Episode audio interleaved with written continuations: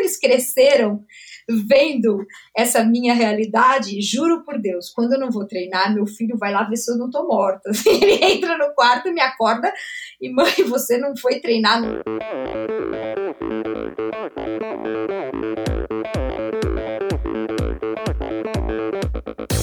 Hi, this is Brett Sutton. Eu sou a Vivi Faveri. Olá, aqui é o Emerson Zerben. Sou o Nicolas Sessler. Aqui quem fala é a Vitória Lopes. Aqui é o Thiago Drius.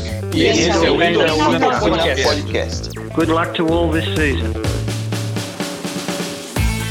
Sou Michel Bogli e aqui no Endorfina Podcast você conhece as histórias e opiniões de triatletas, corredores, nadadores e ciclistas, profissionais e amadores.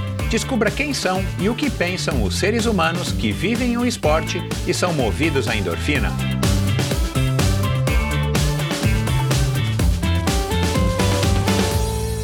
Olá, seja bem-vindo a mais um episódio do Endorfina Podcast. Esse e todos os episódios do Endorfina são editados pela produtora Pulsante.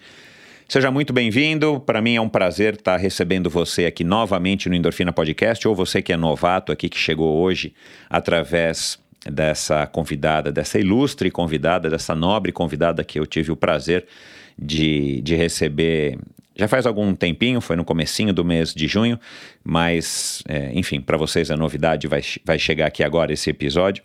Então, muito obrigado, para mim é um prazer contar com a sua audiência depois aí de 224 episódios. Hoje, na verdade, é o, é o, o episódio de número 225, apesar de estar tá aí na sua contagem e no seu número e no seu agregador como 209.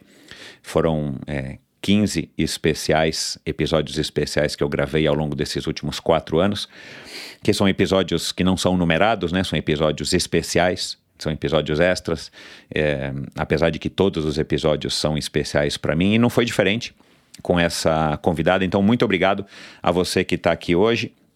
É, ansioso por ouvir mais esse episódio, um episódio que foi muito esperado, porque foi um episódio que foi muito pedido foi muito. É, a, a, Luciana é uma, é uma pessoa que acabou se tornando é, pública através da sua rede social e muito querida na comunidade do triatlon e, e talvez eu arrisco aqui dizer um pouco além também na comunidade médica e, e ela acaba é, acabou se tornando uma, uma influenciadora assim no, no sentido antigo da palavra de muitas pessoas que a, acabam a, a, acompanhando no seu perfil no Instagram. Então, obviamente, ela foi muito pedida e foi uma conversa espetacular, como você pode imaginar. E, e, aí a gente já começa com esse tema do endocannabinoide, por isso que você vai ver aqui no agregador do teu podcast o, o endocannabinoide podcast, porque logo antes da gente gravar esse episódio, que foi gravado no comecinho do mês de junho, ela acabou soltando um vídeo e, e, explicando né, de recentes descobertas e tal. E no moral da história, você assista ao vídeo depois. Moral da história: a endorfina não é a grande responsável por essa sensação que nós sentimos ao praticar o esporte, e sim os endocannabinoides. E aí eu já logo é, começo o episódio falando é, sobre isso.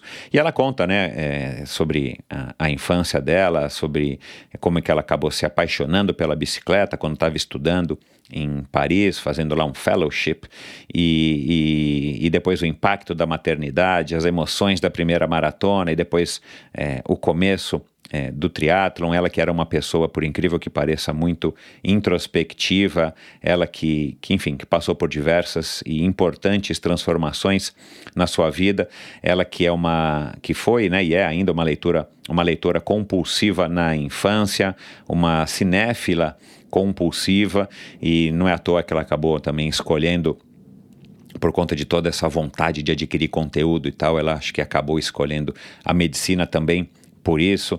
É, ela fala um pouco da infância dela em Divinolândia e, e, e, fala, claro, um pouquinho sobre aí, o acidente. Né? Ela tinha acabado de fazer o seu primeiro pedal na ciclovia depois do, do acidente, que se você a acompanha também, você sabe desse acidente gravíssimo que ela sofreu no comecinho aí desse ano. É, ela que se autodenomina racional e ao mesmo tempo é, diz que tem esse comportamento dopaminérgico, você vai ver que ela é super agitada, ela fala rápido, ela pensa rápido, ela reage rápido. Enfim, é uma pessoa muito bacana, uma pessoa muito especial, uma pessoa que, que merece ter a sua história é, contada né, por ela mesma aqui através do Endorfina. Eu tenho certeza que você vai adorar esse bate-papo com a Luciana. E, enfim, antes da gente começar aqui o episódio, eu quero dizer que esse episódio é uma parceria do, do Endorfina com a Confederação Brasileira de triatlon e essa parceria tem como objetivo fortalecer cada vez mais o triatlon e, claro, presentear os seguidores do Endorfina, ou seja, você, e também uh, os seguidores do Triatlon Brasil, que é o, como a Confederação Brasileira de Triatlon hoje é, é chamada, é, com um conteúdo bem legal e relevante sobre o esporte do triatlon. E se você não segue ainda, siga Triatlon Brasil no Instagram, é o perfil da Confederação Brasileira de Triatlon, para que você conheça aí o trabalho que o que o Virgílio, que o Armando e toda a comissão técnica, os dirigentes da, da, da Confederação Brasileira de Triatlon tem, vem realizando aí nos últimos dois anos um trabalho um pouquinho mais, né, já é um trabalho bem interessante. E é isso, vá no meu site no endorfinabr.com para você conhecer um pouquinho mais sobre a Luciana, sobre todos os outros convidados que já passaram por aqui, para acessar aí os links é, de redes sociais de todos os convidados e, e diversos links para assuntos conversados na conversa, né, mencionados, perdão, é, mencionados na conversa de hoje. Lá também você encontra é, o, uma maneira de se inscrever no newsletter semanal. Toda sexta-feira eu solto um newsletter é, com ideias e assuntos que eu acho que são interessantes e merecem ser compartilhados com você. Um e-mail bem curto, mas bem, na minha opinião, bem interessante e na opinião aí de mais de 300 pessoas que já estão assinando.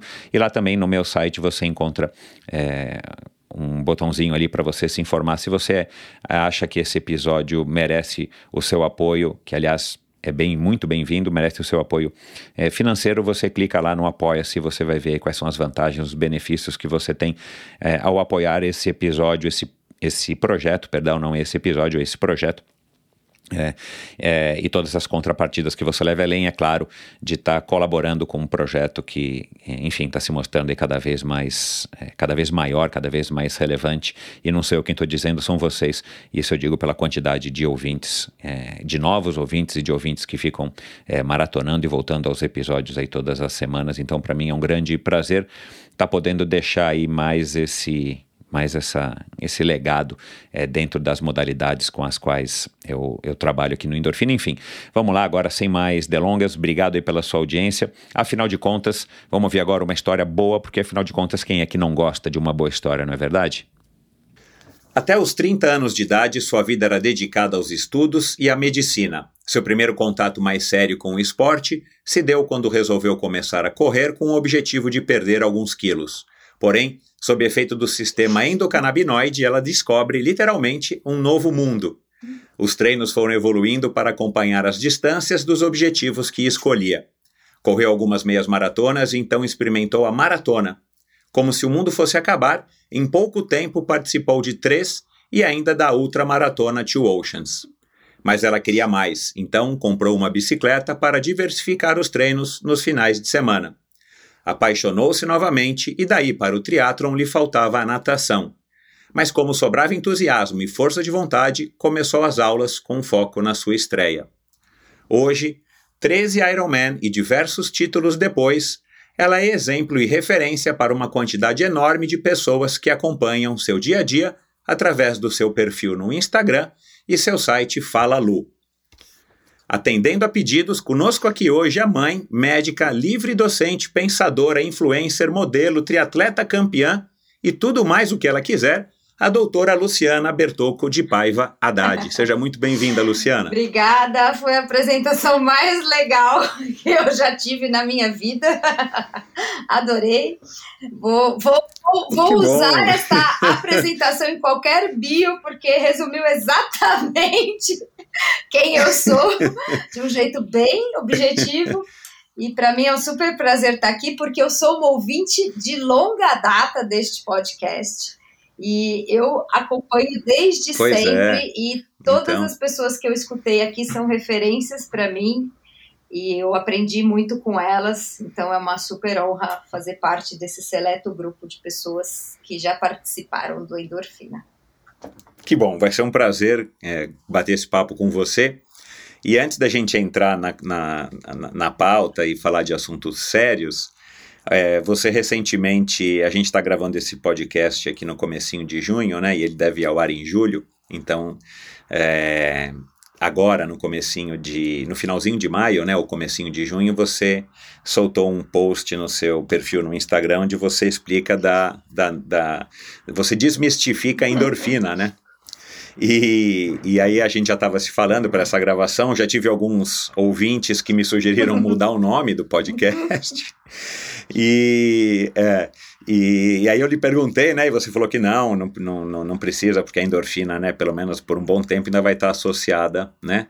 É, a, a essa sensação que a gente tem depois da prática de esporte, mas que parece, inclusive reforçada aí por esse post também do Paulo Putinelli, né? Que, que tem a ver mesmo com CBDs, os endocannabinoides. Eu aprendi essa palavra agora, mas já decorei.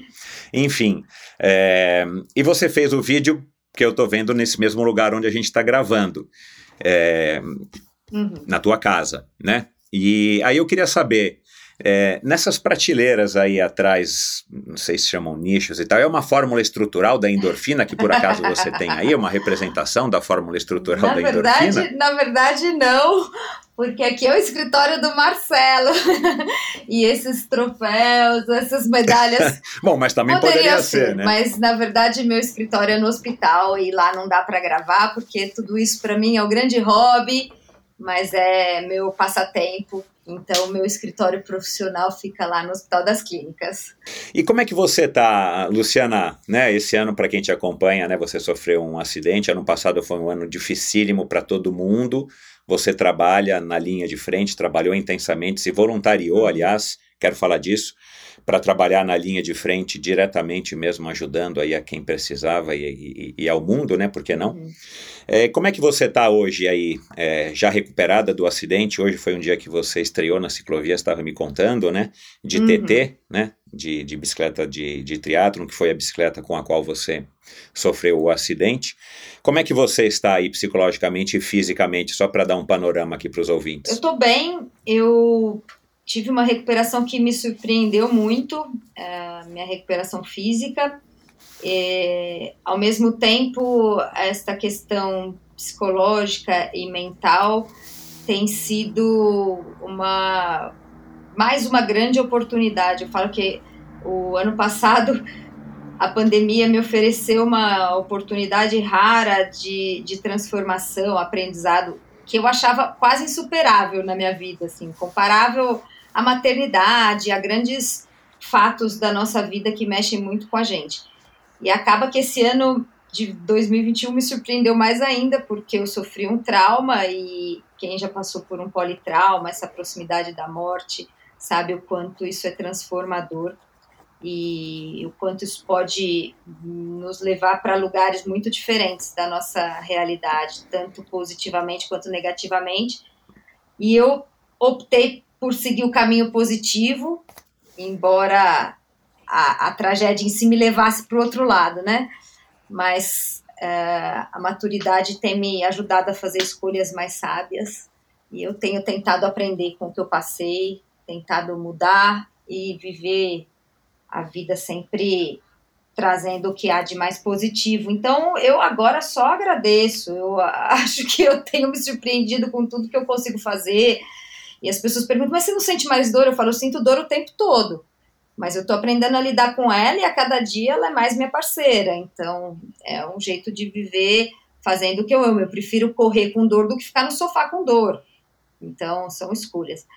Mas é um dia de cada vez e um dia melhor que o outro, né? Essa é a ideia, sempre em frente. E, e, e a perspectiva é que você vai conseguir é, mitigar essa dor com o passar dos anos, do tempo, ou é uma coisa que ninguém sabe, enfim? Ninguém sabe. É, eu, no começo, nos primeiros dias de pós-operatório, no primeiro mês, tive uma dor é, extrema, assim, era muito, muito mesmo intensa. os médicos até falavam que poucos pacientes sentiam e tinham um grau de, de dor como a que eu tive, e tem uma série de fatores para isso, mas o trauma muscular, uh, o fato uh, de perder um, uma área de inervação das costas faz com que uma outra área acabe tendo uma sensibilidade exacerbada, porque dá um meio um chute no cérebro, tinha toda uma questão neurológica que fez com que eu tivesse muita dor. É, ao mesmo tempo, eu consegui rapidamente recuperar a parte motora, é, porque eu já tinha um preparo e eu tive um trabalho muito intenso de fisioterapia e tal. Então, é, eu consegui desmamando a medicação conforme a atividade física foi é, aumentando. Acho que me ajudou muito a história do endocannabinoide, porque a atividade física realmente me ajuda nesse bem-estar. Outra coisa que me ajudou muito mesmo é a acupuntura. Eu tenho feito é, acupuntura é, toda semana e é uma das coisas que me ajuda muito. E outras coisas como mobilidade, yoga, então métodos não não não medicamentosos para controle da dor, meditação. E eu tenho tentado optar por esses métodos que têm muito menos efeitos adversos, né? E, e, assim eu vou aprendendo a lidar. Então, por exemplo, antes de correr, a corrida é um, uma, uma modalidade que tem mais desconforto. Eu faço bastante alongamento. Se eu tenho tempo, eu faço até uma yoga, que é melhor ainda, para um aquecimento, mobilidade, e aí me ajuda a controlar a sensação de desconforto. Então, eu estou aprendendo a lidar. E, e, é isso, agora meu corpo é esse, eu não, não, não vou poder tirar esse fixador nunca, então eu tenho que aprender a lidar. Eu acho que vai ficar cada vez melhor. Eu vejo dessa, dessa forma, os ortopedistas é, ficam cada vez mais surpresos com a, a forma como eu tenho evoluído, então está sendo está sendo uma novidade para todo mundo, está assim, tá sendo interessante. Esse teu relato aí que você acabou de fazer é, é bacana e, e eu acho que é, pelo que eu tenho me surpreendido, e você é médica, talvez você tenha essa vivência muito maior do que a minha, é, a gente nunca pode, eu acho que a gente, com raras exceções, pode fechar um diagnóstico uhum. conclusivo a respeito de, de algum problema que acontece com, com o ser humano, né? Então, é, eu acredito que pelo teu é, histórico esportivo, pelo teu, até pelo teu desempenho, né? Por que não? Né? Porque o desempenho, na verdade, acaba sendo um, uma, uma referência de você contra os, em comparação com os demais, mas é, o fato de você ter suportado e você ter é, conquistado tudo que você conquistou em em 10 anos praticamente, né? Uhum. Um pouquinho mais de 10 anos na tua, nessa tua carreira como paralela como triatleta e, e atleta, eu acho que isso vai com certeza surpreender os médicos e teu corpo talvez seja realmente capaz de, de lidar com tudo isso. Quem sabe daqui a 2, 3, 4, 5 anos você já vai estar tá 100% recuperada disso, porque há casos, né? Assim, uhum. de, inclusive de, de, de atletas que eu já não conheço pessoalmente, mas já ouvi de pessoas que, que saíram é, é, que se curaram 100% de situações muito mais complexas do que eu imagino que seja a sua, embora uhum. não seja médico nem entenda dos detalhes da sua. Mas enfim, bacana, Luciana, fico contente que você esteja de volta. É, essa primeira experiência na ciclovia deve ter sido é, esquisita, né, do ponto de vista é, psicológico. Pois é, eu venho me preparando muito para cada passo. Eu tenho feito terapia desde o hospital, e eu lembro que o cirurgião do trauma que me acompanhou, que é uma pessoa fantástica, ele me recomendou muito precocemente que eu começasse uma terapia, porque ele tem uma experiência enorme. Ele falou que qualquer pessoa que passa por um politrauma, sala de emergência, essa experiência de centro cirúrgico, TI e tal, é, tem um pós-trauma que é, tem uma repercussão psicológica importante, né, da vivência da proximidade com a morte e tudo mais. Então eu comecei bem precoce, no começo bem intenso. Então eu fui me preparando de um jeito muito positivo. Eu não coloquei data, não coloquei prazo, não coloquei meta, e eu deixei a vontade crescer para cada coisa que eu fosse fazer, até eu ter muita vontade. Não fiz nada que eu não tivesse vontade, até porque eu não precisava, né? Não, por, né, não vivo disso, tenho a sorte de ser um hobby. E eu só fui correr quando eu estava com muita vontade de correr, lógico, depois de liberação médica, né? Então sempre a liberação médica e depois a vontade. E eu estava feliz pedalando no rolo, em segurança dentro de casa, estava ficando bem satisfeita, podendo suar e, e, fazer o meu esporte no rolo. É, e eu comecei a sentir vontade. E um dia eu pedi para o meu marido para ir à tarde comigo num horário bem vazio, porque eu tinha medo de ter outras pessoas e tal. E a gente foi, mas eu fui com a minha outra bicicleta E aquele dia, sim, é, quando eu entrei ali na ciclovia, quem conhece tem uma rampa, eu desci de bicicleta, eu comecei a chorar e, e fiquei bem emocionada de estar tá voltando ali em cima de uma bicicleta, né? De estar. Tá, eu estava uma tarde super bonita e eu fiquei bem emocionada. E, e depois foi uma delícia, uma alegria, porque eu saí do rolo, tava sentindo o vento, assim, foi muito, muito legal. Isso é uma coisa que eu tenho experimentado. Eu falo que eu fiquei meio boba, porque eu olho pro dia e eu acho o dia lindo, eu olho São Paulo e acho São Paulo maravilhosa, eu olho pro céu porque eu me lembro muito dos dias que eu tava no hospital e que eu tinha muita vontade de estar fora. Eu adoro agora sentir o sol. E eu olho, eu, eu todo dia falo, ah, que manhã linda, e que dia lindo. E é engraçado, mas achei a ciclovia maravilhosa, São Paulo maravilhoso. Hoje eu fui numa condição já de treino, assim, com muita gente, então eu estava mais preparada. Como eu fico em prova, em prova eu não sou emotiva, eu sou uma pessoa muito muito racional, eu não eu não me emociono, eu não fico nervosa antes de largada, eu sou muito é, pronta para a guerra ali. Aí é outro neurotransmissor que funciona no meu corpo que me deixa longe das emoções. Hoje eu estava dessa forma, porque eu falei, hoje eu preciso ficar muito atenta, tem muita gente, tem é, todos os riscos dos pelotões, então eu quero fazer o meu treino, eu tinha um treino para fazer, eu não quero me machucar, eu não posso cair, então hoje eu estava focada. E quando eu estou focada, eu não fico emotiva. Mas eu estava preparada, porque foi tudo muito trabalhado é, psicologicamente, esses meus retornos. Então, claro. as coisas têm acontecido na hora certa. Meu primeiro dia na piscina, o primeiro dia que eu nadei no mar, foi muito legal. É, e tem sido assim. E, e eu falo que é, é, é, interessante, porque ninguém quer viver um trauma, ninguém quer sofrer um acidente treinando. É, mas a gente tem que aproveitar que essa, essa eventualidade aconteceu na nossa vida para uh, é, passar por algumas experiências únicas e raras. E eu falo que eu tenho tido a sorte de viver várias primeiras vezes de novo, né? Quando que eu imaginei que eu fosse ter a primeira vez uhum. dos primeiros 3K, os primeiros 5K, os primeiros 10K, ah, o primeiro mil metros da natação. É uma alegria e eu estou vivendo tudo isso com tanto prazer, é tão bacana é, que eu falo, é, é, tirar realmente o positivo de uma coisa muito negativa.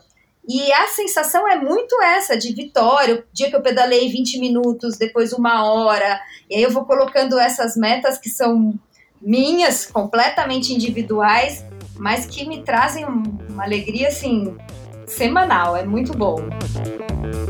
Esse episódio é um oferecimento da Bovem Energia. Bovem, há uma década fornecendo energia e gerando resultados para consumidores do Mercado Livre. Quer ser livre? Fale com a Bovem. Energia que inspira. Saiba mais em bovem.com.br e através do perfil no Instagram Bovem Energia. Esse episódio também é um oferecimento da Titanium Vida, Saúde e Previdência quase 20 anos de história, o comprometimento total com seus clientes e uma alta credibilidade, ela oferece as melhores soluções em proteção e segurança que você encontra no mercado, com planos de seguro de vida, saúde e viagem. A Titânio oferece serviços para o seu bem-estar, como seguro de vida resgatável, que além de resguardar e proteger o futuro das pessoas que você ama, te dá a opção de resgatar os valores em seu seguro para utilizá-los no que quiser ou precisar. E o seguro saúde com cobertura mundial e livre escolha de médicos, clínicas e hospitais. Colocar a Titânio em seu futuro é uma escolha sensata. Aproveite os melhores momentos da vida com quem você ama, livre de preocupações com um amanhã. Siga e conheça mais sobre a Titanium através do seu perfil no Instagram em titanium.consultoria. Não conte com a sorte, conte com a Titanium. Bom, vamos falar um pouquinho aqui do começo para contextualizar uhum. é, a tua história. Você me escreveu uhum. que você foi, é, que você viveu em Divinópolis. Divinolândia, Divinolândia, Divinolândia, em São Paulo, né? Divinópolis, é, é, Divinópolis é, é. é, em Minas Gerais, é. Isso. Uma cidadezinha de 11 mil habitantes, segundo o censo de 2020, até os 15 anos, mas você é nascida aqui. Como é que, é, enfim, como é que é essa tua história e, e se, a, se houve, pelo jeito não, mas se houve, como é que era a tua relação com os esportes? Eu minha mãe é de Divinolândia, meu avô é de Divinolândia e meus pais já moravam em Divinolândia. Então eu nasci em São Paulo pelo simples fato de ter vindo nascer aqui, porque o obstetra da minha mãe era daqui. tá. Então eu passei só meus primeiros dias de vida aqui, mas cresci em Divinolândia e, e lá vivi a minha infância onde minha mãe até se esforçou. Ela me colocava nos esportes que tinham disponíveis na cidade tão pequena. Então, na minha cidade não tem piscina de 25 metros, é, nem clube, mas eu fiz um pouquinho de balé, eu fiz uh, judô, detestei, Acho que eu passei uns dois meses no judô e pedi para sair. Educação física eu, eu detestava porque era vôlei, eu não achava que eu tinha nenhuma aptidão para esporte com bola, então eu conseguia uns atestados e não ia na, na educação física e, e assim eu fui, fui levando. Eu não fui, não fui uma criança dos esportes, não, não, na verdade não teve nada que eu tenha me apaixonado, que eu tenha. E e na adolescência, então, aí, aí eu não fiz nada mesmo. Pior ainda, se você não começou antes, é. Exato. Então, na adolescência é aquela fase onde, onde quem não praticava e pouco provável que vai começar. É, depois, eu lembro que durante a faculdade eu tentei algumas vezes entrar em academia. Eu cheguei a me matricular em academia, porque eu sabia que era importante, mas eu também não me encontrava no ambiente de academia achava que não tinha nada a ver comigo, que era um ambiente estranho, pessoas estranhas, e eu nunca consegui frequentar. Então foi isso, não, não consegui colocar o esporte na minha vida na fase onde talvez ele tivesse feito muita diferença. Eu quero abordar depois esse assunto um pouco mais para frente, mas vendo o teu histórico nos últimos 10 anos, né, dá para imaginar o que que talvez tivesse sido a Luciana de de 20, de 25, é, praticando qualquer modalidade, né? Mesmo que amadoristicamente, né? O que, que você poderia ter, ter, ter rendido, mas como se não existe, né? Enfim, mas... É, eu, eu falo que eu tirei o atraso, né, Bogli? eu, por isso que eu fui, eu fui fazendo muita coisa. Eu falei, porque eu não... Talvez se eu tivesse feito muita coisa, agora eu fosse tranquila. Mas como eu não tinha feito nada, eu acabei dando uma exagerada. Mas na verdade não é, eu sou assim em tudo na minha vida. Em qualquer coisa que eu faço na minha vida, eu sou intensa. É, então, eu que, então vamos falar disso. É assim, você sempre foi assim, né? Uhum. É, uma pessoa que vive a, a mil por hora, intensa. Uhum. Eu, eu falo que eu vou vivendo as minhas paixões mas eu sempre eu sempre vou muito a fundo e, e eu, eu, tenho várias histórias engraçadas, mas por exemplo, eu na adolescência eu era muito nerd, muito nerd. E daquelas que eu ficava, eu era meio obsessiva com. Eu tenho várias coisas meio limítrofes, assim, de loucura, mas eu tinha várias coisas meio obsessivas. Então eu gostava muito de ler. Eu até comentei isso contigo mas eu tinha que fazer listas. Então eu, eu, começava a ler Machado de Assis. Eu tinha que ler obra completa de Machado de Assis, porque senão eu não ficava satisfeita. Guimarães Rosa, vou ler obra completa. Então tinha alguns livros muito chatos, mas porque eu tinha que ler a obra completa de cada autor que eu começava a ler. E eu gosto muito de cinema. Na época existiam umas locadoras, né? Quem os mais jovens nem sabem o que é isso, mas a gente ia, pegava filme em locadora. Na cidade não tinha cinema e nem locadora, eu pegava filme na locadora de outra cidade. Então eu locava 10 filmes, 12 filmes por final de semana e ficava assistindo na sequência, 4, 5 filmes. Né? Uma coisa muito maluca. Porque era isso, eu achava que eu tinha que fazer a, a, a cinegrafia completa de cada diretor. Então, é meio a minha forma de ser, assim. Então, quando eu quero alguma é um coisa, é um pouco de toque, é um pouco de é, comportamento é, de pessoas que, que têm um pouco essa, essa coisa de, de querer sempre mais. Agora que eu tenho estudado muito neurociência, eu entendo muito esse comportamento que é muito dopaminérgico, que a gente fala que a dopamina é meio esse, esse, essa molécula do mais, né? A pessoa que quer mais e mais, que está sempre nessa busca.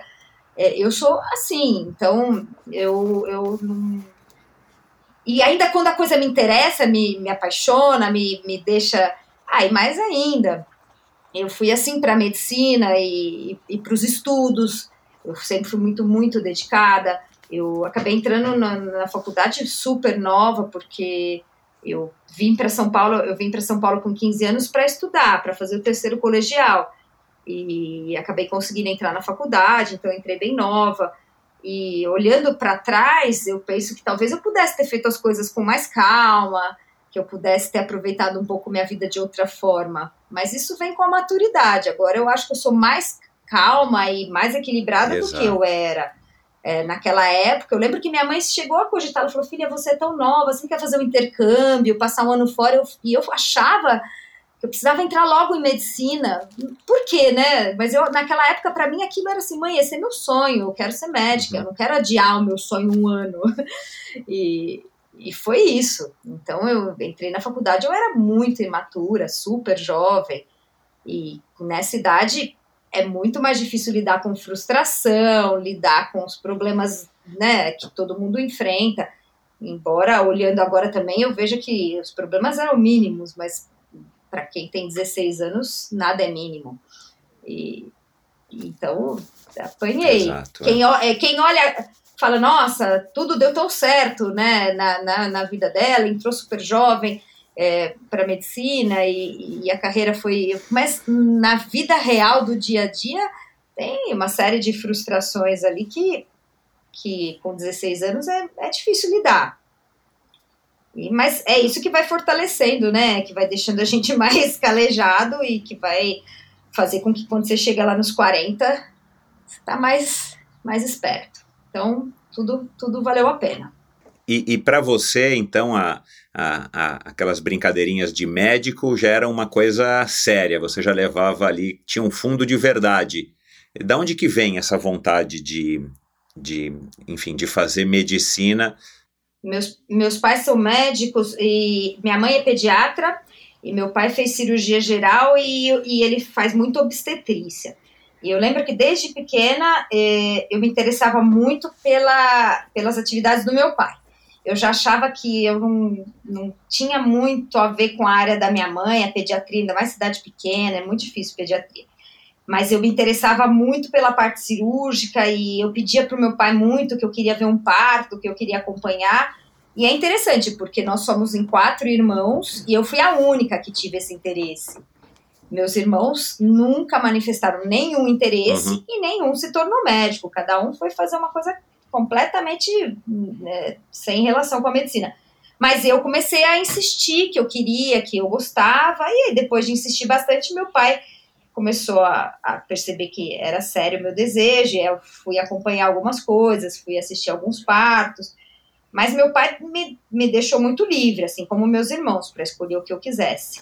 Mas para mim aquilo já pareceu muito natural desde muito cedo eu gostava, tinha super interesse. Eu lembro que eu pegava os livros de medicina do meu pai, ficava lendo, achava super bacana, anatomia, os livros de técnica cirúrgica. Aquilo para mim era muito, muito divertido. Então foi muito natural a minha a minha escolha. E demorou assim para eu até você me perguntou se eu faria alguma outra coisa agora, eu penso que sim, mas naquela época eu não conseguia pensar em nada mais legal do que medicina. E realmente, a medicina é muito legal. Eu sou muito curiosa e eu adoro saber como as coisas funcionam. Eu lembro que eu achava fantástico ter a possibilidade de entender como é que funciona a visão, como é que funciona o nosso sistema digestivo. Eu ficava completamente encantada em descobrindo tudo isso. Eu achava muito legal, desde o primeiro ano da faculdade é, fisiologia e, e, sempre eu fui muito encantada assim pela medicina e até hoje eu sou então tenho certeza que eu escolhi o, o caminho certo e durante os anos cursando medicina é, você também não teve nenhum momento assim mais marcante que te fizesse pensar tipo ah, minhas amigas, meus amigos estão fazendo isso e aquilo outro e eu estou aqui na medicina, será que é a medicina? Você teve dúvidas durante o processo? Não, nenhuma dúvida. Pelo contrário, eu fui daquelas que no primeiro ano já fui do pronto-socorro, queria aprender a suturar e dava plantão voluntário, fiz amizade com os, os residentes da cirurgia e, e passava a noite no pronto-socorro. Aí fui da liga de trauma, da liga de transplante, da liga de obstetrícia, fiz maternidade, iniciação científica, eu fazia tudo. E, nossa, comecei a iniciação científica no terceiro ano, fui bolsista, concorri a prêmio, apresentava trabalho. Eu vivi intensamente a faculdade, aproveitando muito, assim, fazia amizade com todo mundo e foi muito legal. Nossa, vivia. Para mim, eu estava realizando um sonho era tudo muito legal. Se eu pudesse dar plantão toda noite, eu dava, eu adorava. Achava aquilo paraíso. Então, foi, não tinha nenhuma dúvida, pelo contrário, eu vivia, eu vivia a medicina muito, muito intensamente na faculdade, na residência, os primeiros anos. Aquilo foi, acho que até o nascimento dos meus filhos, a minha vida era só medicina. Eu só tinha amigos médicos, namorados médicos, eu só convivia com médico e minha vida era só aqui. Eu não tinha nada fora da medicina na minha vida, assim. Acho que a única coisa fora da medicina que eu fui mantendo era cinema e literatura, que era uma coisa minha que eu conseguia fazer na, domingo, sábado à noite. Mas fora é, esses dois hobbies, a minha vida era só medicina. Não tinha na, nenhum círculo de amizades fora da medicina, nem. Eu achava. Não existia essa coisa de final de semana na praia, nem sabia o que era isso, eu só trabalhava, vivia a medicina. É, eu achava muito estranho quem não trabalhava aos sábados. É sério. E isso hoje, fazendo um balanço da tua vida, então, até os, até os 30, Uhum. Porque você me disse a Nina tem 11, né? É. Então ela nasceu quando você tinha 30, mais ou menos, 29, É, por aí. 31, né? é. Você, vo- assim, o que, que você acha desse estilo de vida mono, mono, monocultura, monotemático? Pois é, eu, eu lembro que eu.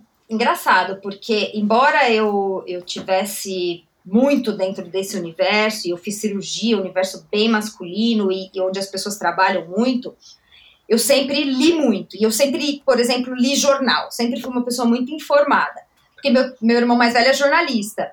E eu sempre tive o hábito de ler jornal. Então, eu lembro que eu às vezes ficava surpresa, porque eu chegava na cirurgia às sete da manhã e comentava alguma coisa política que estava acontecendo no país, ou alguma notícia do Dimundo, e o cirurgião nem isso sabia.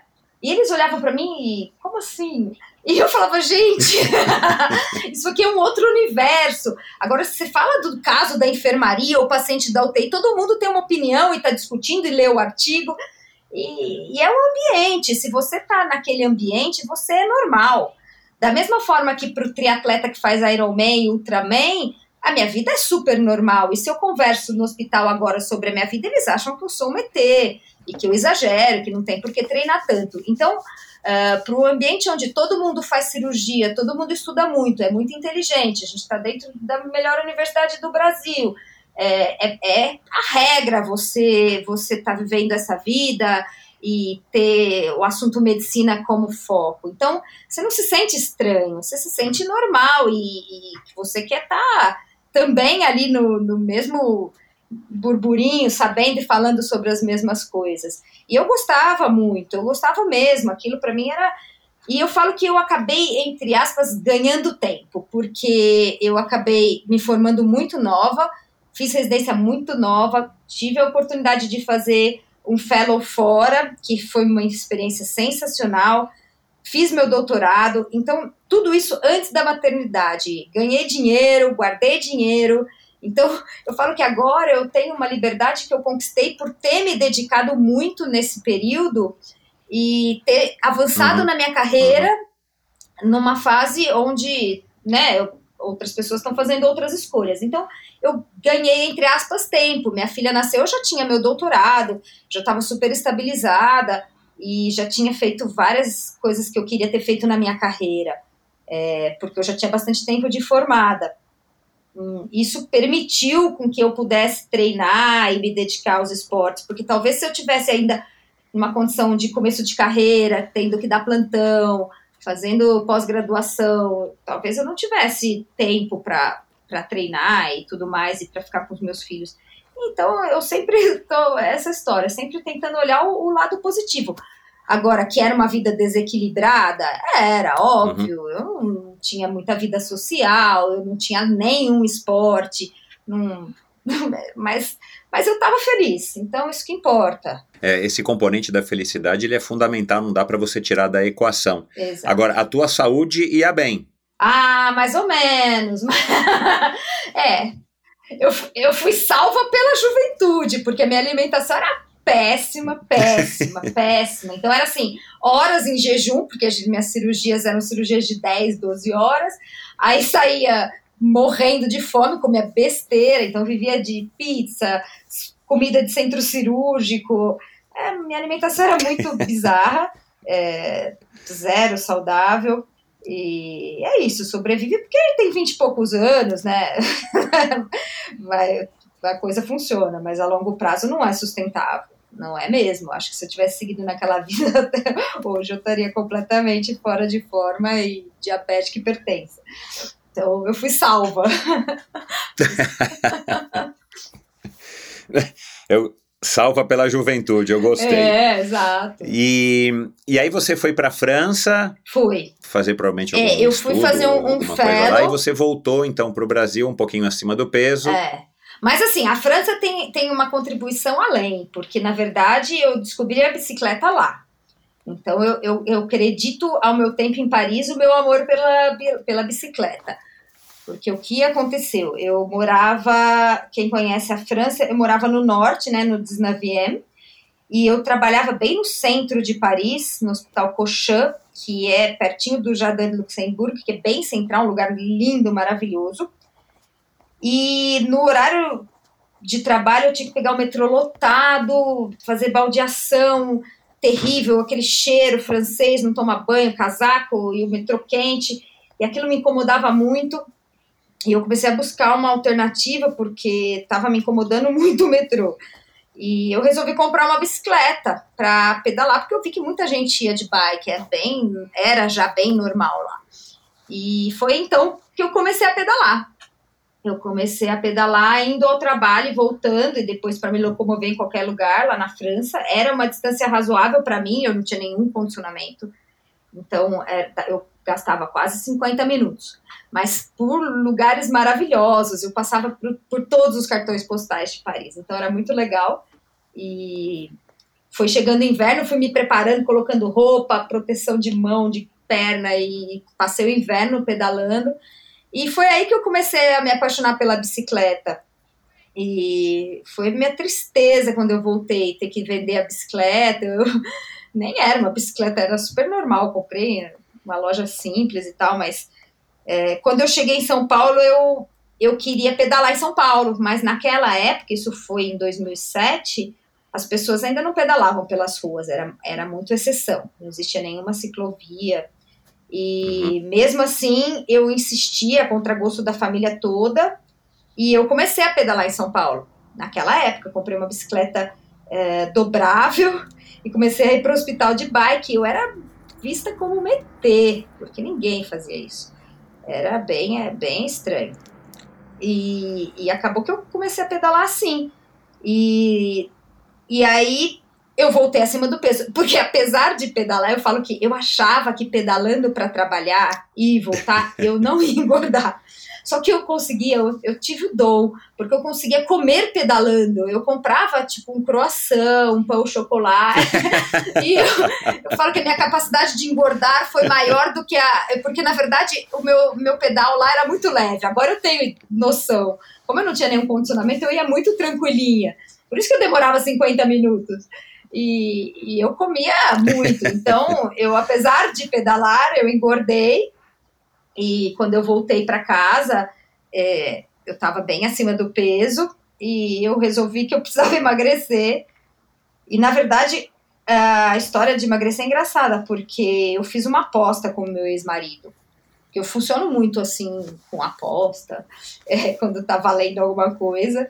E, e a aposta era essa, de perder 10 quilos em seis meses, eu acho eu sei que por isso eu comecei a me dedicar real, assim. Então, na academia, eu comecei a fazer caminhada. Eu falei, não vou emagrecer com essa caminhada, deixa eu começar a tentar trotar nessa esteira.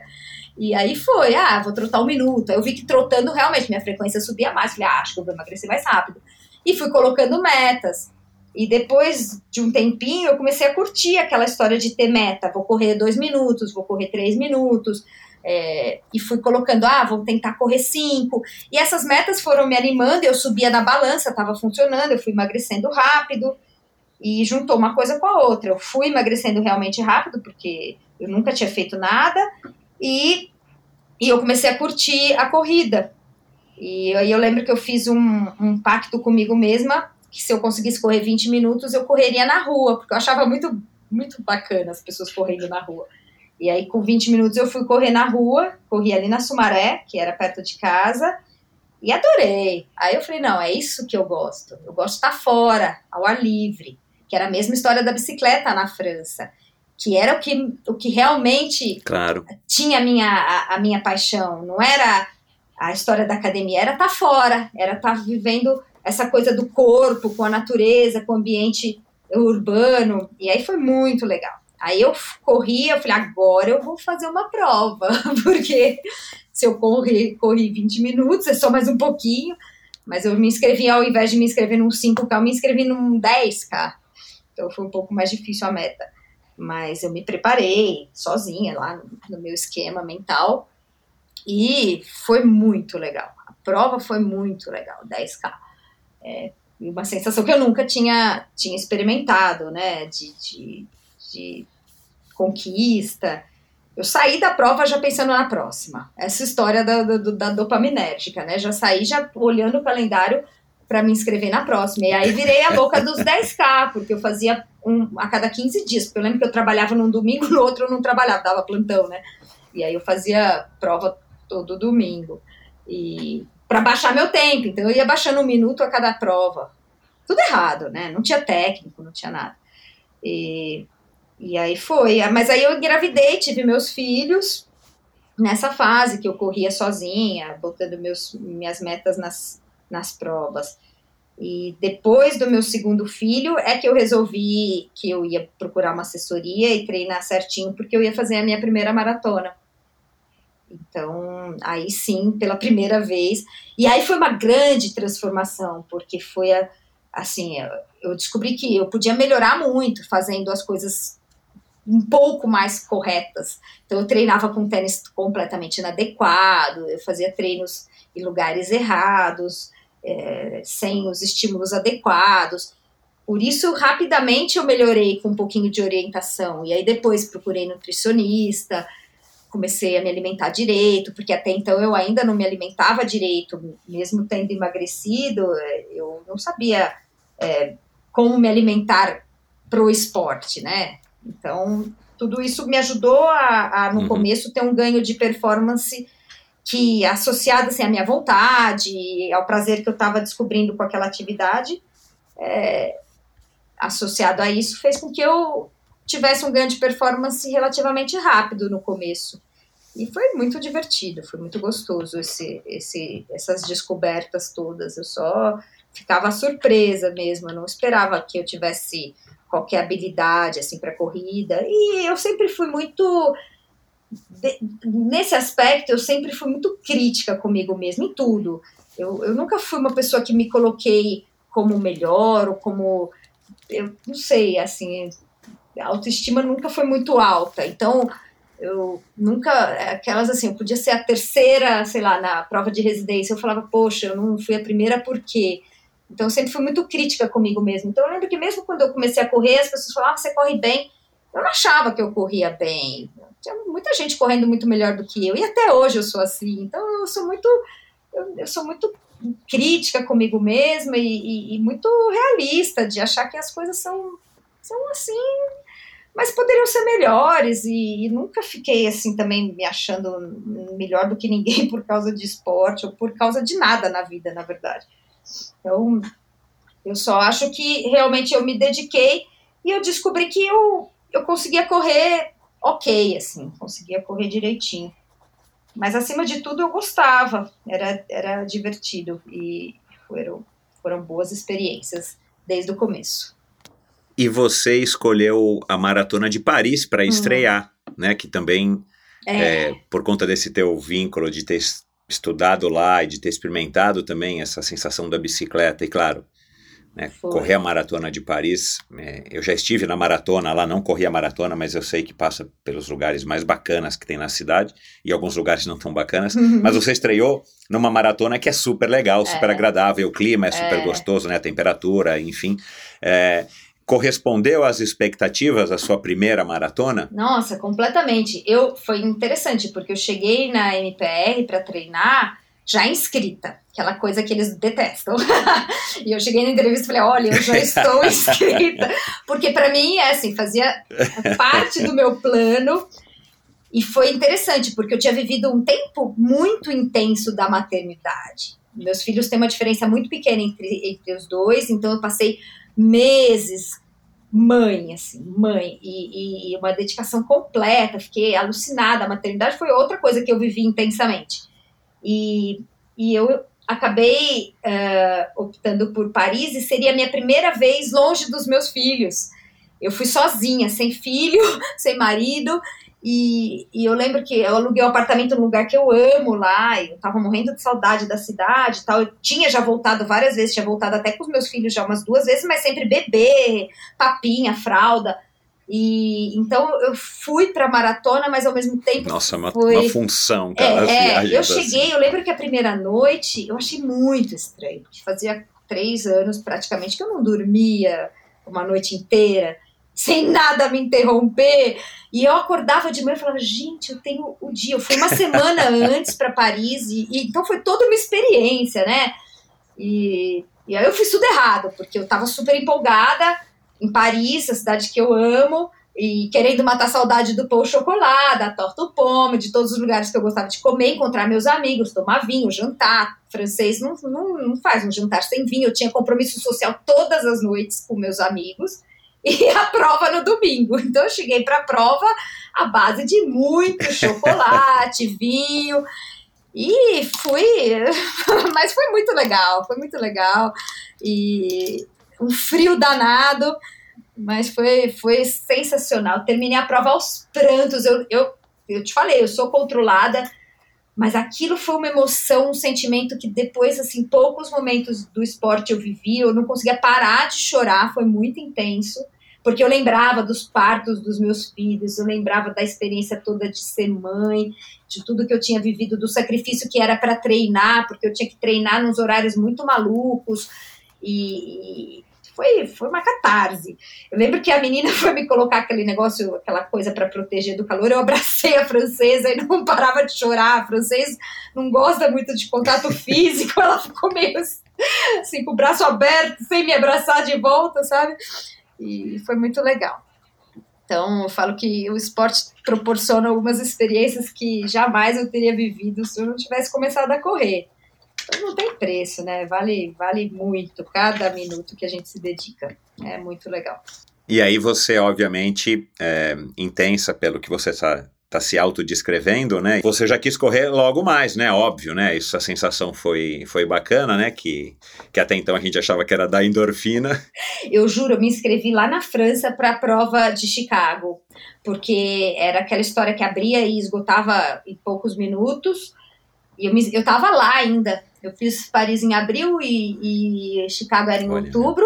Eu me inscrevi lá. Quando, quando eu falei para o meu técnico que eu já estava inscrita para uma outra maratona, porque não era comum, as pessoas faziam uma por ano, ainda mais quem está começando. E aí eu já estava inscrita para outra em outubro, mas vamos lá, né? E aí foi em Chicago que eu comprei a minha road. Em Chicago, eu porque aí eu conversei com o meu técnico e eu falei que eu pedalava pela. Ele sabia que eu pedalava, porque eu ia para o treino de bike, eu ia pedalando com as minhas bikezinhas de trabalho. E, e ele falou para mim, ele falou, pô, você gosta tanto de pedalar? Tava começando a ciclofaixa de lazer. E aí eu falei, eu queria comprar uma bike melhor para ir na ciclofaixa de lazer, olha a ideia. E, e aí ele falou, ah, vou te ajudar a comprar uma road. Ele que escolheu para mim no site e tal, e aí eu comprei lá em Chicago, na maratona de Chicago.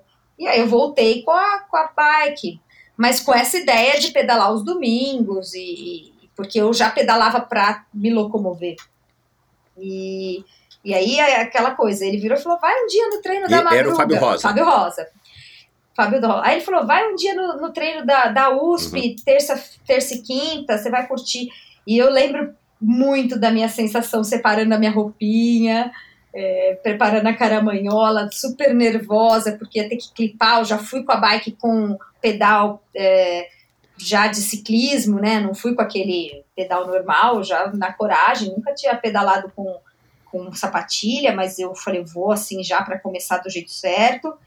E, e eu fiz o cálculo que meus filhos já estavam dormindo bem e eles acordavam por volta das sete. Então eu falei, se eu for às cinco e pouco e chegar em casa antes das sete, eles não vão perceber que eu saí. Então não vai ter ausência. Não estou acrescentando nada que eu tiro algo da vida deles. E aí foi o que eu fiz.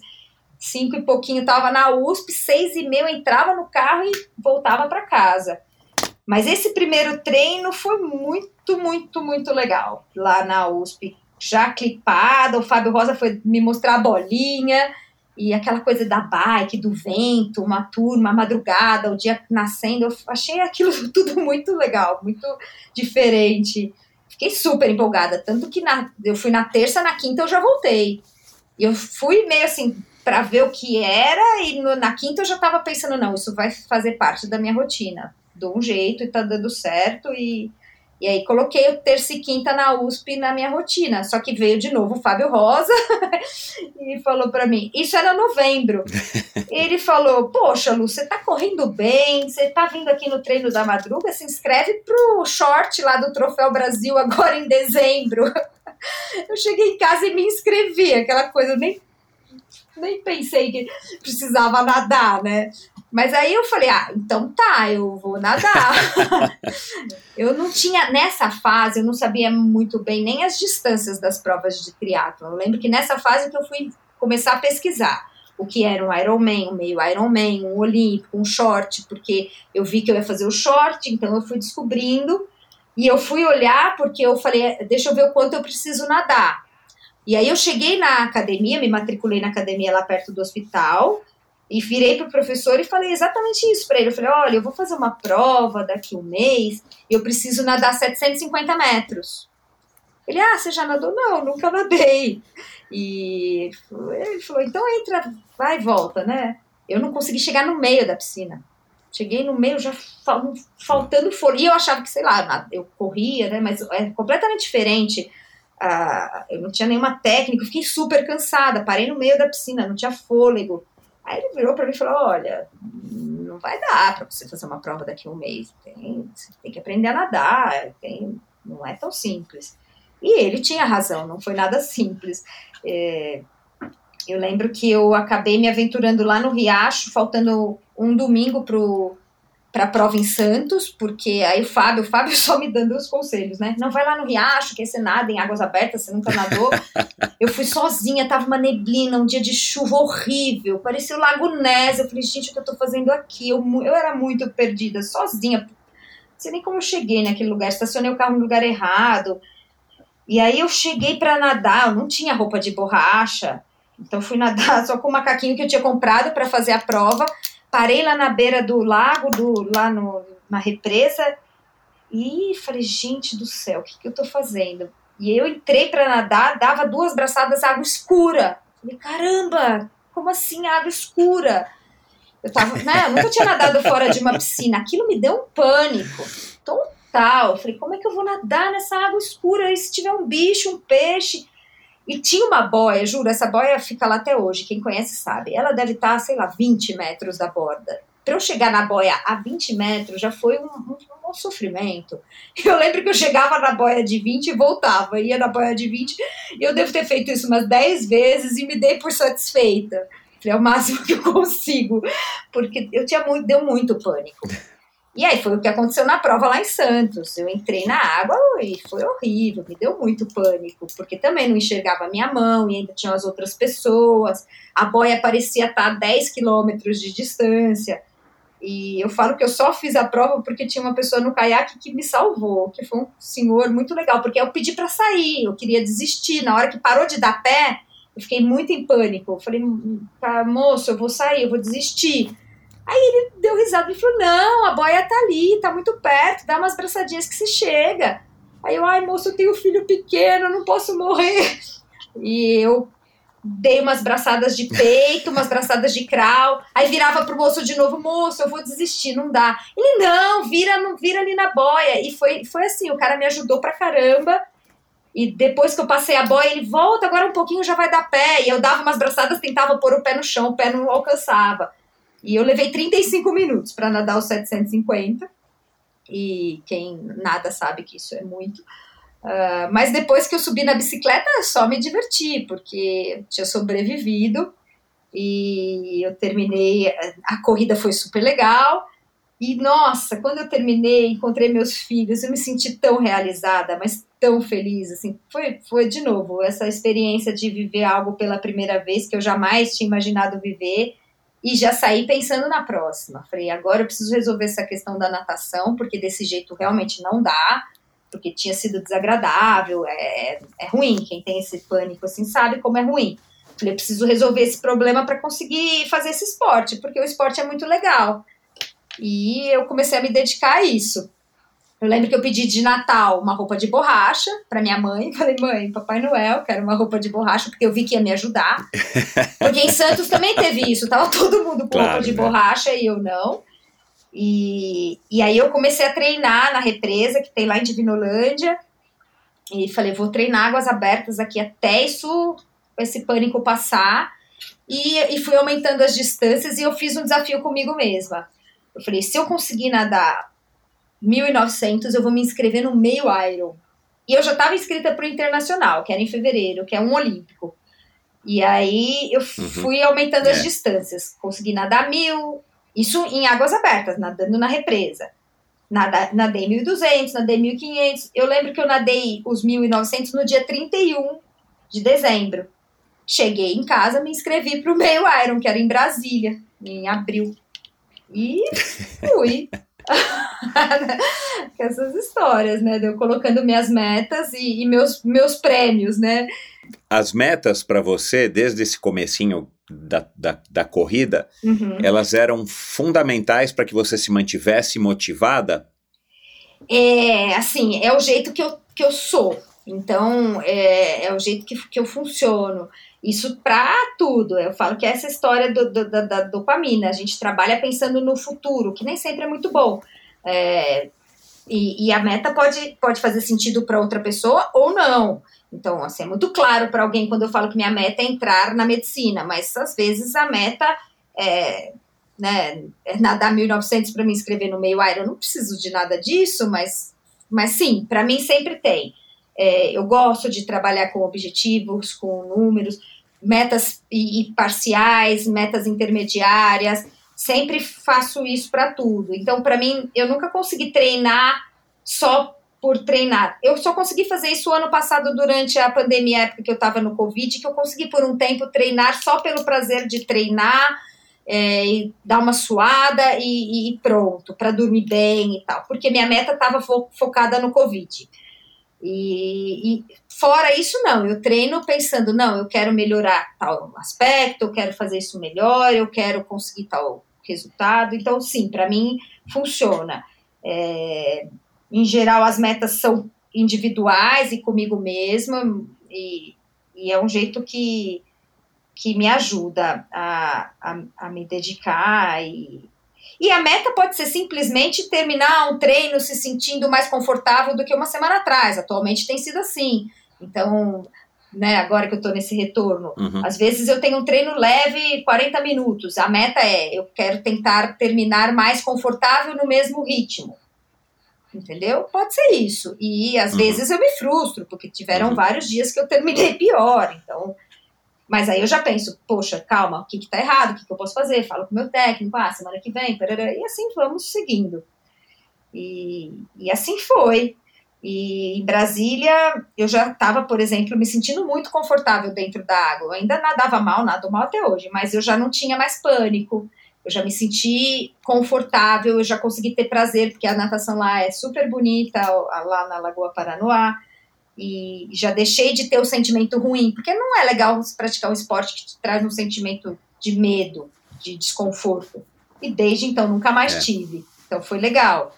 Foi outra coisa que eu falo que o esporte me trouxe, que é conseguir nadar em águas abertas, que eu acho sensacional, acho uma experiência que é, é similar a pedalar na montanha, a correr né, no, na natureza, e, e, que eu não teria nunca, nunca me exposto a isso se eu não tivesse começado a fazer triatlo. E hoje é um prazer que eu tenho, que eu amo, amo, acho sensacional ter essa oportunidade de nadar no mar, nadar em alguns lugares muito bonitos.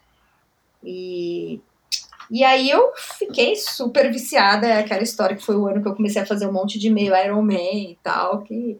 E eu ainda tinha as provas de corrida que eu estava inscrita, porque eu não, não tinha programado virar triatleta. Então, quando eu fiz Chicago, eu já estava inscrita em Berlim. E também no começo do ano eu me inscrevi para Two Oceans, antes de ter nos planos essa história de meio Ironman. Então acabou que foi um ano que as coisas ficaram muito, muito atropeladas, de fazer muita prova, de misturar, fazer meia, fazer meio Iron e maratona, mara, é, ultramaratona e meio Iron, tudo muito próximo. Foi um ano que eu viajei muito, muito fazendo prova, competindo. É, mas foi, foi também um ano que eu estava vivendo várias coisas na minha vida e foi, foi, sei lá, fez parte. Como é que você fez para conciliar a maternidade. No começo havia essa preocupação da não ausência, uhum, que é uhum, natural, uhum. né? Pelo menos para a maioria das, das, das, mães, pelo menos a maioria que eu conheço. Aí depois você vai lidando com isso, aí depois você começa a encaixar a rotina de treino em horários que as crianças já sabiam que você não estava, uhum. e você começa a fazer a, a questão das trocas, né? Então, sábado de manhã isso. a mamãe vai, vai pedalar ou vai correr, e, enfim, essa isso. rotina de quem tem filho sabe e quem faz esporte, né? uhum. né? É, mas ainda tem a medicina, né? Porque, cara, assim, a, a, medicina é uma profissão como muitas outras, mas é uma profissão que exige demais, é. né?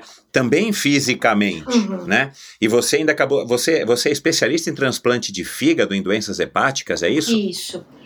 O que eu falo é, as pessoas uh, é, nem sempre entendem é, ou sabem de fato das nossas escolhas e, e como a vida seguiu um rumo é, que foi seguindo. Eu passei por várias, várias grandes transformações na minha vida. E a minha, a minha, eu tive uma transformação profissional muito, muito intensa que as pessoas relacionam ao esporte, mas que na verdade foi relacionado à maternidade. E até é, o nascimento da minha filha, eu estava vivendo aquela vida que eu te falei da medicina ocupando todo o espaço da minha vida. Eu já tinha começado a correr um pouquinho, mas eu corria às 10 da noite, corria às 6 da manhã, às vezes tinha um horário vago no meio do dia e correr 10 quilômetros, são quatro treinos na semana, treinos curtos, era bem tranquilo encaixar. É, nada tinha me preparado para a maternidade em relação ao meu estilo de vida de cirurgiã, que era não ter horário para voltar para casa, cirurgias extremamente longas, trabalhar todo sábado e domingo, todo sábado e domingo, sem folga. É, sempre é, atendendo telefonema de paciente, plantão, etc. Minha filha nasceu prematura. E eu nem, eu nem vivi direito a minha gravidez. Assim, a minha gravidez da minha filha foi uma coisa muito maluca, porque foi desejada, eu queria ter filho, mas eu não sei onde eu estava com a cabeça que eu achei que um filho cabia naquela minha vida, porque não cabia. E eu vivi a, a gravidez trabalhando como se não tivesse grávida. É, não fiz nada que grávida costuma fazer, não fiz hidroginástica, não fiz massagem, não fiz nada. E de repente eu entrei em trabalho de parto. depois de uma, eu lembro que numa sexta-feira eu tive uma cirurgia gigante, uma duodenopancreatectomia, que é uma das maiores cirurgias que, que tem assim na cirurgia digestiva. Acabou super tarde.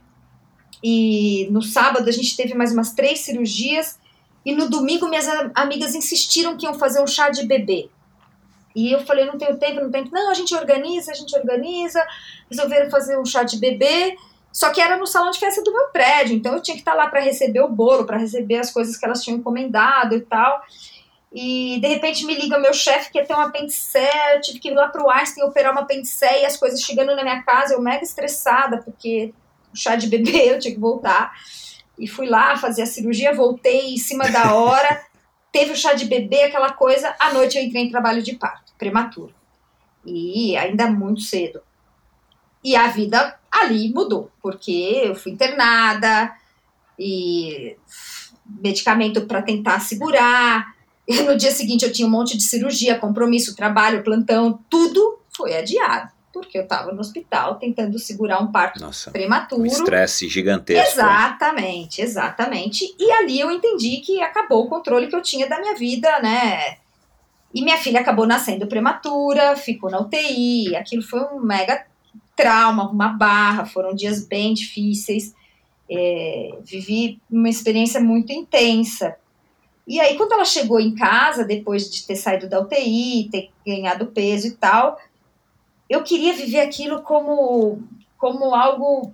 Eu falo que eu não, não reclamava de nada, as, as noites mal dormidas e tal, eu só agradecia porque ela estava em casa, porque ela estava bem e tinha dado tudo certo. E eu queria ficar o tempo todo junto, fazer tudo. Eu não tinha babá, não quis ter babá, porque eu queria fazer completamente tudo. E, e vivendo aquela vida intensamente. Só que eu comecei a ter um conflito porque eu falei, gente, e, e minha vida profissional, como é que eu vou fazer? Porque até então, né, eu trabalhava muito e não tinha final de semana, não tinha. Eu comecei a, a sair com, com minha filha para os parques e tal, e ver que as mães estavam junto, e sábado, domingo, aquela coisa da família. Eu falei, gente, eu não sabia que existia esse mundo, esse mundo das pessoas que sábado de manhã estão no parque. Eu, sábado de manhã, sempre estava no centro cirúrgico. E comecei a entender que existia um outro mundo. Que eu fui fazendo amizade, eu fiz uma, uma, uma turma de amigas da Praça Buenos Aires, que eu morava ali do lado, e a gente se encontrava todo dia com os bebês, era super legal. E eu vi que as pessoas viviam outra vida que eu nunca tinha ouvido falar. As pessoas iam para Campos, as pessoas iam para o Guarujá, iam para Riviera. Eu falei, gente, onde são esses lugares que eu não conheço? E foi isso. E aí que, eu, aí que eu resolvi que eu tinha que mudar de vida. Porque eu falei, agora eu tenho que tomar uma decisão. Ou eu vou terceirizar a criação dos meus filhos e que naquele momento simplesmente não passava pela minha cabeça porque eu estava completamente apaixonada por aquele bebê, aquela coisa gostosa. Então, falei, já, como é que eu vou terceirizar babá de noite, de dia folguista? Não tem, não quero. Ou eu vou ter que mudar minha vida profissional. E aí eu resolvi mudar minha vida profissional. E não foi sem sofrimento, foi com muito sofrimento, porque eu tinha conquistado muita coisa a duras penas, num ambiente extremamente machista, onde eu tive que, né, para eu me destacar, eu tinha que lutar com unhas e dentes para me fazer presente, porque realmente o ambiente era muito machista. E algumas pessoas, inclusive, quando eu resolvi é, fazer um pouco essa transição da carreira, o que você acaba escutando é assim, viu? A gente avisou, não dá para ser cirurgiã e mulher. Se você quer ser cirurgiã e mulher, você não pode ter filho. Isso é, raiva. é uma loucura, né? Assim, porque dá. Dá, porque não tem que ser do jeito que era. Aquilo é que era errado. Ninguém tem que trabalhar 12, 18 horas por dia, ninguém tem que trabalhar sábado e domingo. O modelo é que é errado, não é a mulher que é errada, não é a mulher que está no lugar errado. E hoje eu entendo muito bem que o modelo era errado e hoje o modelo está mudando. E nem homem nem mulher tem que trabalhar daquela forma. Aquilo está errado. Mas precisa de uma transição cultural que naquele momento ainda não existia. Então eu resolvi fazer uma transição profissional e foi aí que eu comecei a me dedicar mais à pesquisa. Eu fui fazer o pós-doc. Falei, eu vou fazer outras coisas que eu gosto dentro da medicina, que eu consigo ter um horário mais fixo, que eu consigo estar presente em casa para os meus filhos com regularidade. Criança quer segurança, então eu queria ter um horário para sair, um horário para chegar. E eu não quero mais trabalhar sábado e domingo, porque meus sábados e domingo vão ser deles. E aí eu fiz essa transição de carreira. E eu comecei um pós-doc que me abriu muitas e muitas portas. Eu comecei a, a fazer orientação de pós-graduação, comecei a focar na pesquisa e fui conquistando muitas coisas muito diferentes dentro da minha carreira, meio de forma impositiva pela maternidade, mas que acabaram me colocando num lugar que eu amo, que é onde eu tô hoje, que eu faço algumas coisas muito diferentes do que eu tinha planejado para minha carreira. Eu falo que quando eu estava fazendo minha residência e, e tal, eu não, nunca planejei uh, o que eu faço hoje. E isso acabou acontecendo é, porque eu tive que me transformar. Então, quando o meu filho, quando eu engravidei do meu filho, eu já estava muito nessa fase de transição. E a gravidez dele foi muito legal, porque aí eu consegui fazer várias coisas que eu não tinha feito na dela, eu consegui aproveitar, fazer hidroginástica e, e ter calma, ter tempo, e foi muito legal é, o parto e tudo mais que eu consegui me, me recuperar do trauma, né, que eu tinha vivido com ela, e então foi meio que quando ele nasceu que eu falei que eu ia correr a maratona, que eu ia. E até nessa fase cabia. Né, foi, eu falo que conforme eles foram dormindo mais à noite, eu fui conseguindo acordar um pouquinho melhor para treinar. A coisa foi meio progressiva, sabe? É, conforme é, eu ia tendo menos trabalho de ter dois bebezinhos, eu fui aumentando um pouquinho os treinos. Quando eu comecei a pedalar, eles já dormiam a noite inteira, acordavam às sete. Aí eu coloquei os dois na escolinha, os dois em um integral. Então foi meio assim. Quando eu comecei a nadar, eu matriculei eles na mesma academia. Então, enquanto eu nadava, eles faziam balé e judô no mesmo horário. Fiquei fazendo isso três anos. Não era a melhor uhum. academia de uhum. natação para mim? Talvez não fosse. Mas era a mesma academia que os dois faziam as atividades deles e aí dava certo. Então, eu fiz várias organizações. Só que o que aconteceu é que, como a minha vida se transformou muito e eu fui é, descobrindo que existia uma vida paralela e meu ex-marido era daquele mundo da cirurgia, do transplante e, e, de todo aquele ambiente, a nossa vida simplesmente foi ficando completamente separada. Assim, completamente separada claro, de. É. É, uhum. Filosoficamente, de, de estilo de vida. de Então, chegou, chegou um momento que é, eu estava me preparando para ir para Chicago e ele estava chegando 10 da noite operando e sábado, domingo. E, sabe, as coisas foram muito naturais também da minha separação.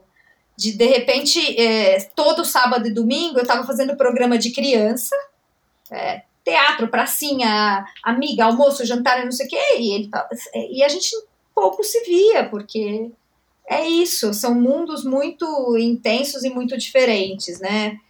E, e, aí eu acabei me separando. E quando eu me separei, de repente, que foi aí que entrou esse ano que eu fiz um monte de e-mail Ironman. Porque o que, que aconteceu? De repente, eu tinha metade do meu tempo livre, porque ele pediu a guarda compartilhada, ele quis ficar o tempo igualzinho com as crianças e eu que vivia a maternidade super uhum. intensamente, de repente me vi tendo sexta, sábado e domingo sem, sem filho, sem nada. E aí, o que, que eu fiz? Eu comecei a treinar, igual uma maluca, porque realmente foi muito difícil, eu ficava muito triste, sentia muita saudade. e aí, nos dias da semana que eles também não estavam é, comigo, eu já ia. passei por isso. É, é. Eu ia para a USP às 5 da manhã e eu não tinha mais que voltar para casa às 7. Então, eu pedalava das 5 às 8, ia direto para o hospital. Porque por que, que eu ia voltar para casa? Não tem criança. E aí foi isso. E aí eu marcava os meio irons porque eu tinha finais de semana sem criança e eu tinha que me ocupar e aquilo, sabe, foi um jeito maluco de, de lidar com tudo.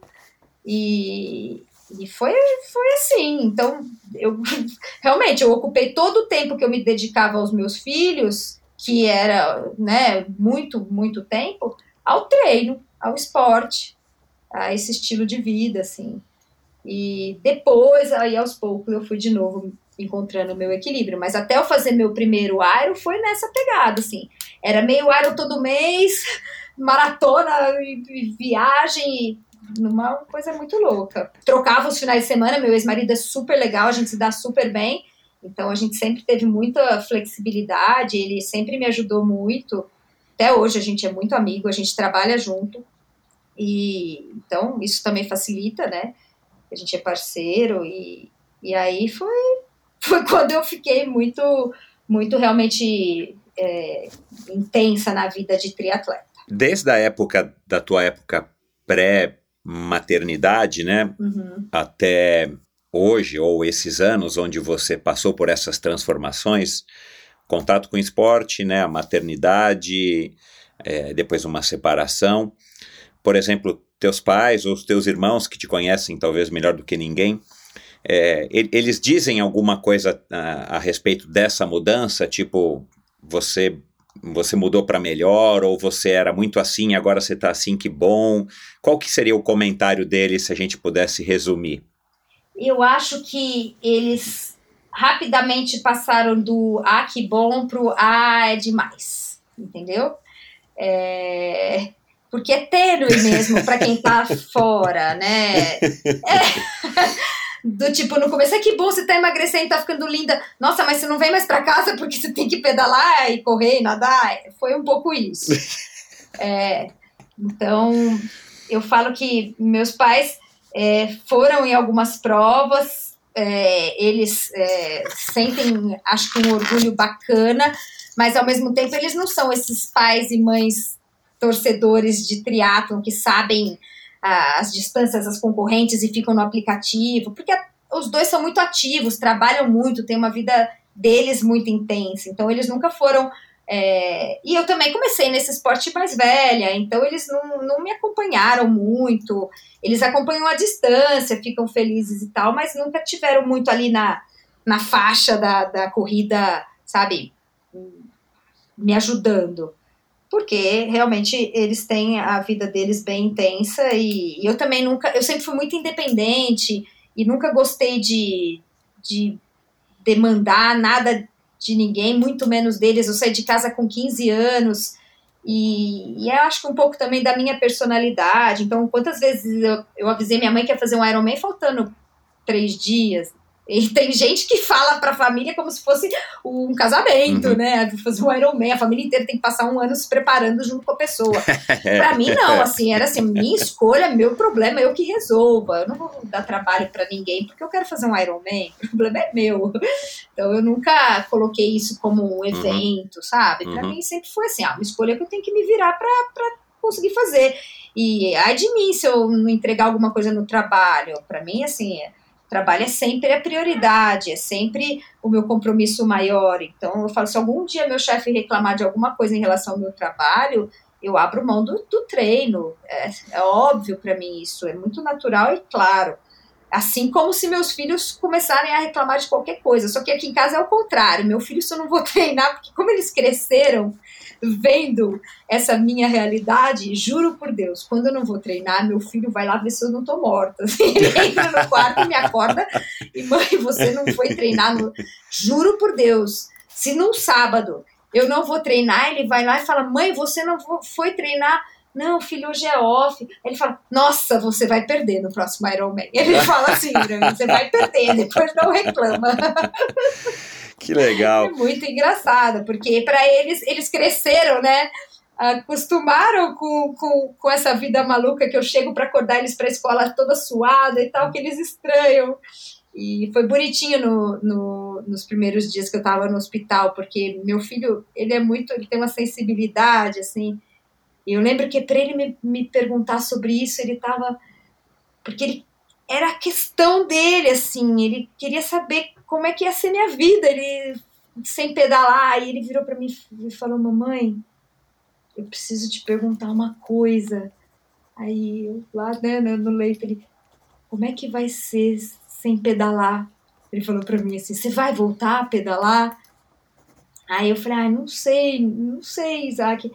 Aí ele, ele falou assim: ai, mamãe, foi tão bonitinho, porque ele falou assim: tem os prós e os contras, né, mamãe? Se você não voltar a pedalar. Eu falei: é. Ele falou: é, se você não voltar a pedalar, quando a gente for pro Havaí, enquanto o mar estiver pedalando, você pode ficar com a gente na praia. Olha o pensamento dele. O mar vai pedalar e você fica com a gente na praia. Caramba. Mas, ao mesmo tempo, se você não voltar a pedalar, quem vai pedalar comigo agora que eu tô virando ciclista? Gente, que legal, como é que faz, né? cara. Que bacana, meu, que bacana, cara. Aí, gente, não, muito fofo. Eu falei, não. Aí eu falei para ele, falei, Isaac. Ele tá com 10, né? Você falou. Ele tá com 10. E aí eu falei para ele, falei, Isaac, nem que a mamãe tenha aqui. Eu tenho uma bicicletinha que eu vou trabalhar, que é uma roxa. Aí a gente fala, a roxinha. Eu falei, Isaac, a mamãe vai com a roxinha mas a mamãe vai pedalar com você. Nem que você tenha que me esperar. Eu vou com a roxinha, mas com você eu vou pedalar. Aí ele ficou. todo assim, né? Aí o dia que eu saí com a roxinha a primeira vez, falei, viu, Zac, a mamãe já tá pedalando com a roxinha, tá tudo certo. Cara, que legal. Muito fofo. Co- como que você avalia essa, essa é, o, o impacto dessas, dessas grandes transformações recentes na sua vida, né? Porque, né, já deu para perceber, já falamos sobre isso, você realmente é muito intensa, você vive intensamente pro lado bom e às vezes pro lado ruim.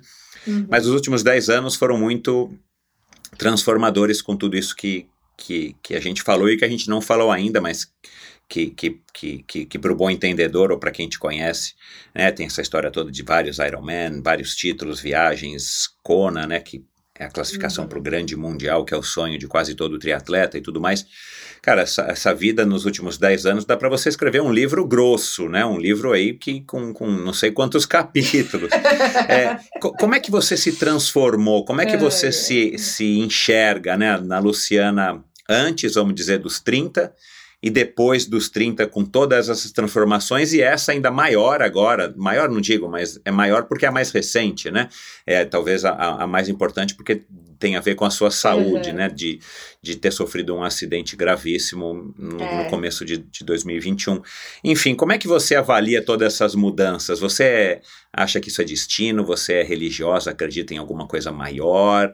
Ou você não tem tempo no seu dia de 32 horas para parar de para pensar nisso e, e você simplesmente vai levando?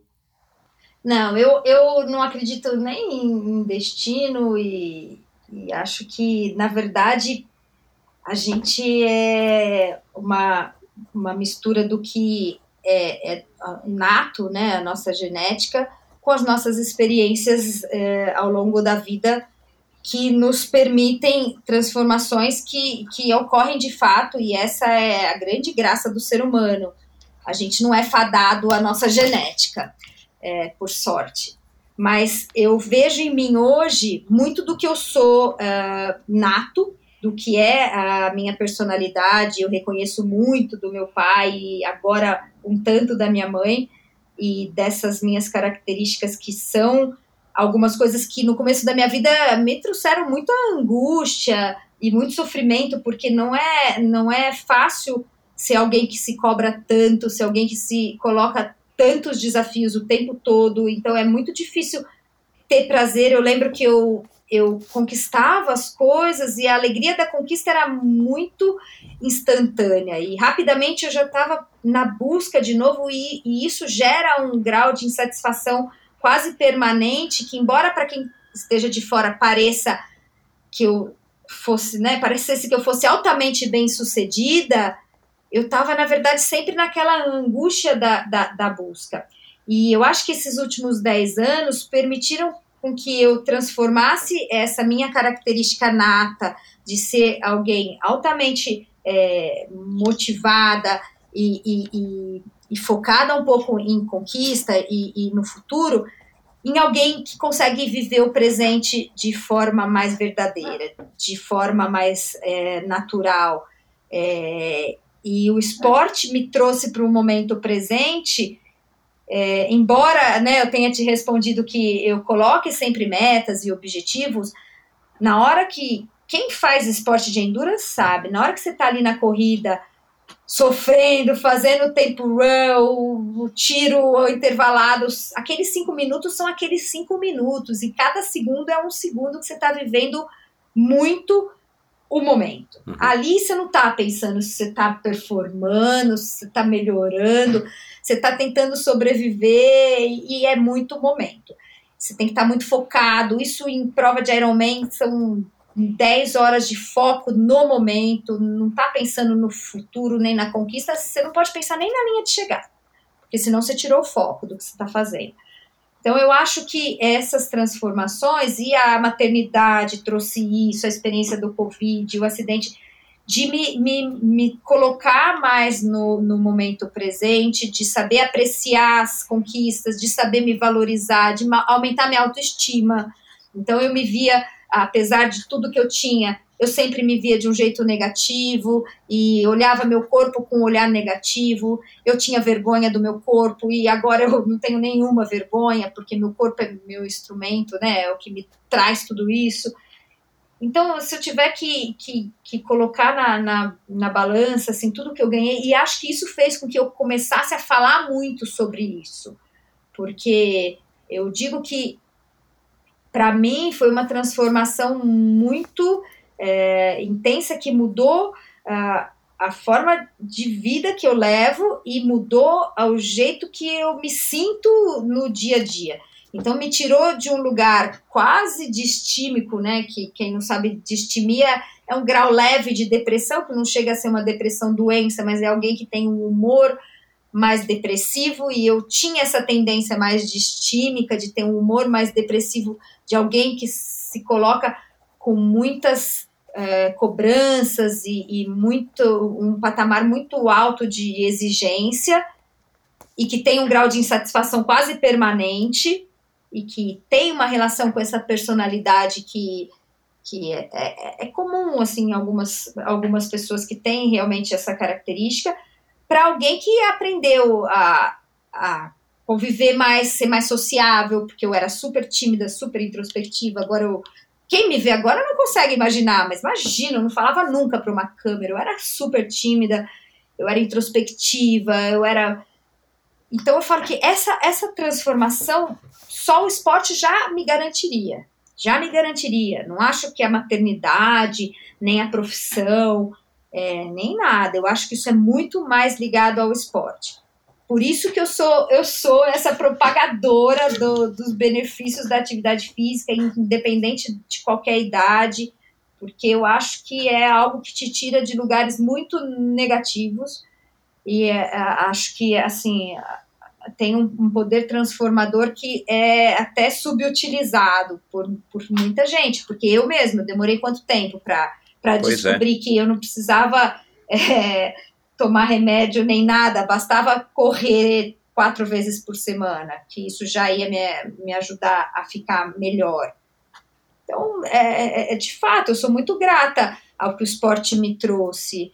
E por isso que o acidente para mim foi algo que também foi um, né, eu falei, caraca, eu lembro que quando eu estava na sala de emergência que vieram dar a notícia que eu tinha uma fratura muito grave de coluna, as pessoas eram minhas amigas e elas vieram com uma cara de luto, assim, de luto.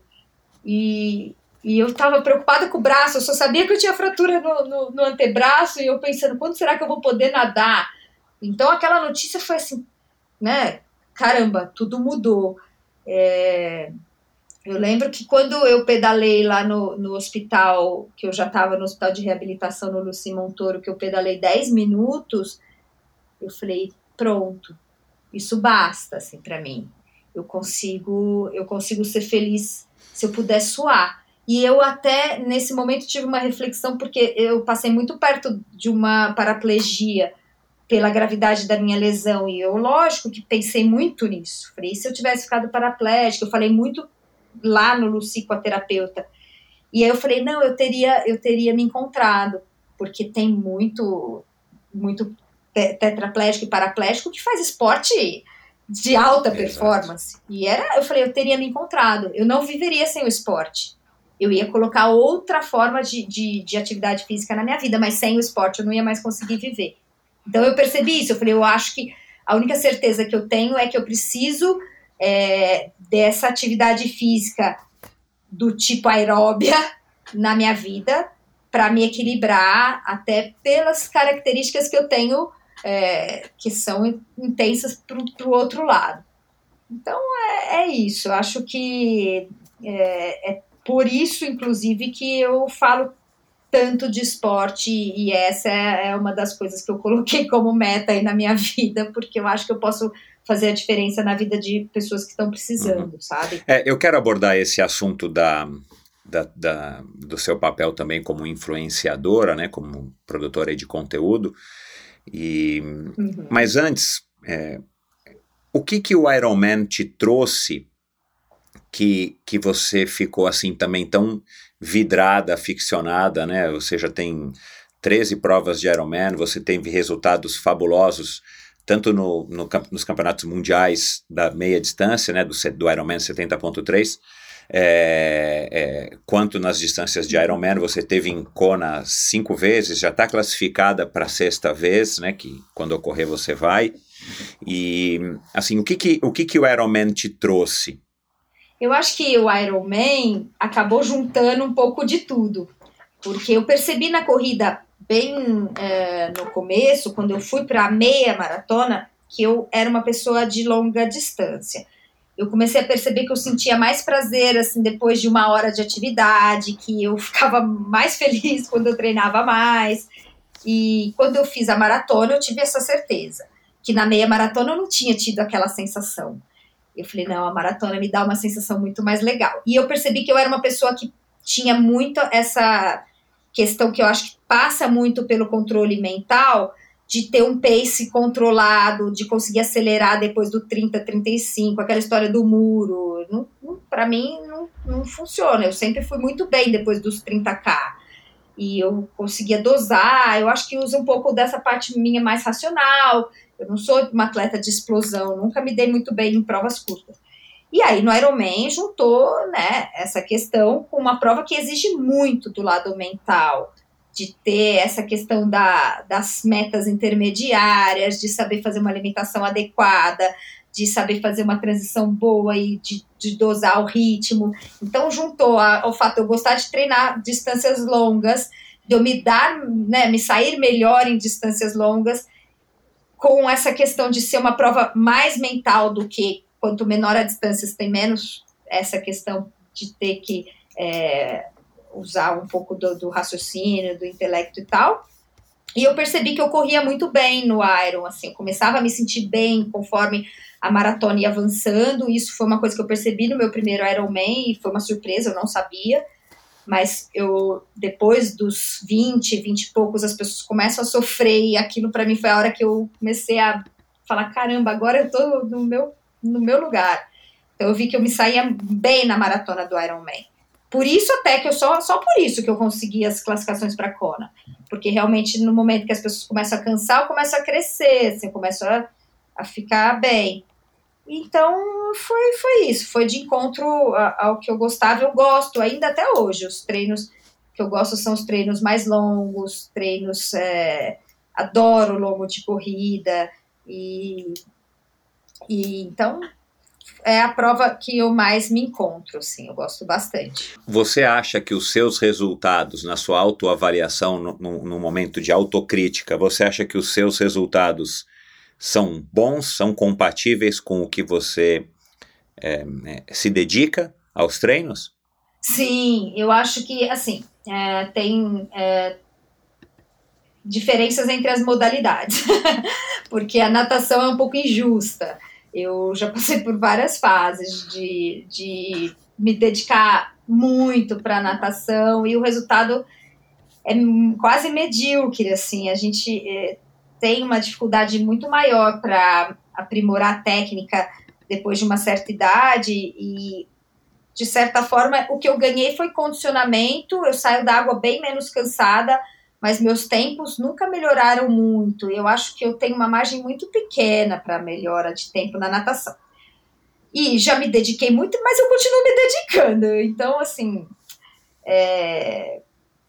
Mas eu aprendi a gostar do treino também. É um treino que eu gosto, que me faz bem, mas eu acho que é mais injusto. A bike é sempre uh, um esporte bem justo. Acho que quanto mais tempo você se dedica, mais tempo você vai é, pedalando. Então, é uma modalidade que eu fui melhorando e acho que eu ainda posso melhorar, porque eu comecei tarde e, e ela você perde um pouco menos com a idade, né? Então, acho que dá para manter, ainda dá para melhorar.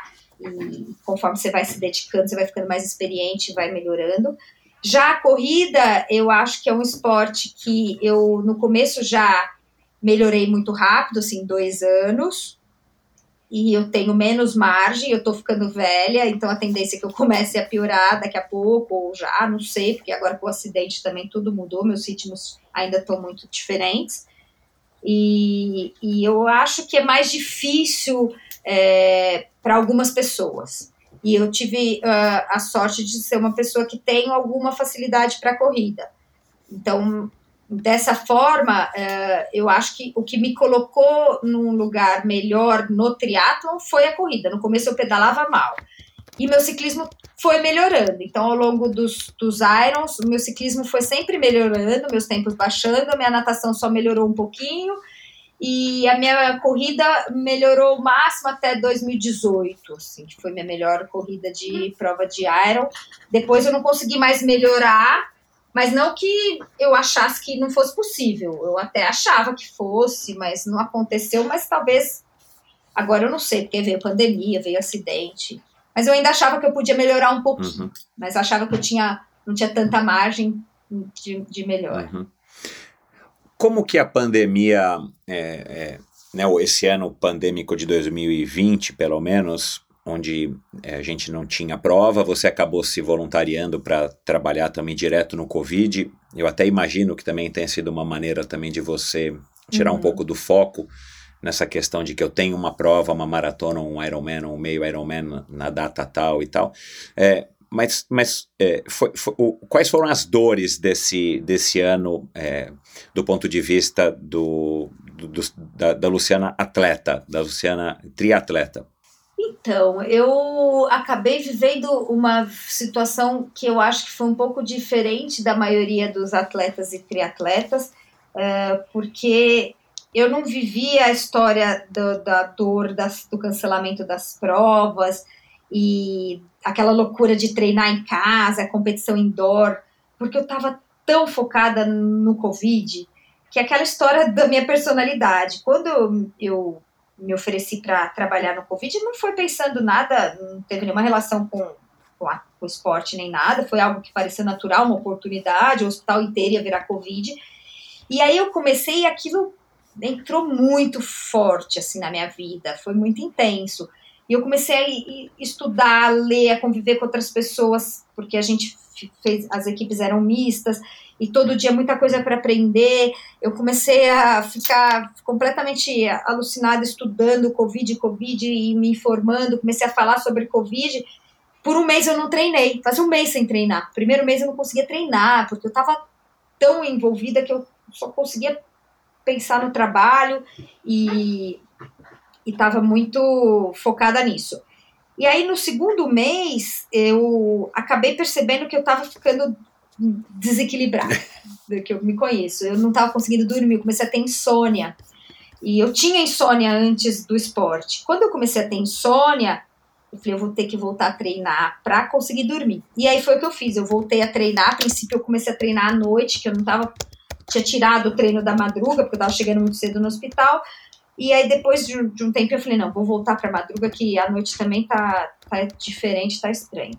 E aí, eu voltei a treinar, mas eu falei pro meu técnico: olha, eu vou fazer um treino por dia no rolo, e, ou na esteira aqui do prédio, no máximo uma hora, sem planilha, só para eu me sentir bem e para dormir. E aí, fiz isso por uns dois meses.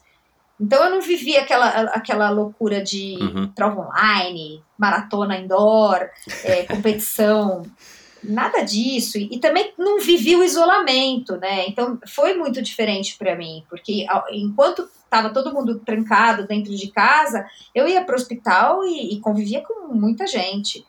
E conhecendo muita gente, trabalhando o dia inteiro. É, eu lembro assim de alguns dias no comecinho, eu saía de casa, São, São Paulo parecia uma cidade fantasma, tudo fechado, não tinha ninguém é, na rua. Era bizarro. E a gente lá se sentindo assim no front, na batalha, era bizarro. E a gente estava no hospital, eu fui participar do comitê de crise, né? Então a gente é, era todo dia uma reunião lá fora, assim, e era muita coisa para fazer e para resolver, e muito problema. Então aquilo tava tirou muito o meu foco do esporte e eu até tinha, tava treinando com um técnico gringo, eu falei para ele, olha, eu vou, vou parar de treinar com você, porque ele começou a querer colocar inter, treino intervalado, querer, a gente fazia reunião online, e aí ele na reunião falando dos treinos e de não sei o que, e eu não conseguia prestar nem atenção, porque eu não tava naquele momento, sabe? Quando ele começou a colocar na planilha de novo os treinos é, programados, eu falei, ah, eu vou falar para ele que eu vou vou sair porque não faz sentido isso para mim agora, depois eu vejo o que eu vou fazer. Eu até falei para ele, falei, olha, eu vou me arrepender, porque eu sei que depois isso vai passar, mas agora meu foco é outro. Claro. E eu tô querendo só treinar mesmo para seguir vivendo. E aí foi isso, eu fiquei seis meses, eu saí em setembro.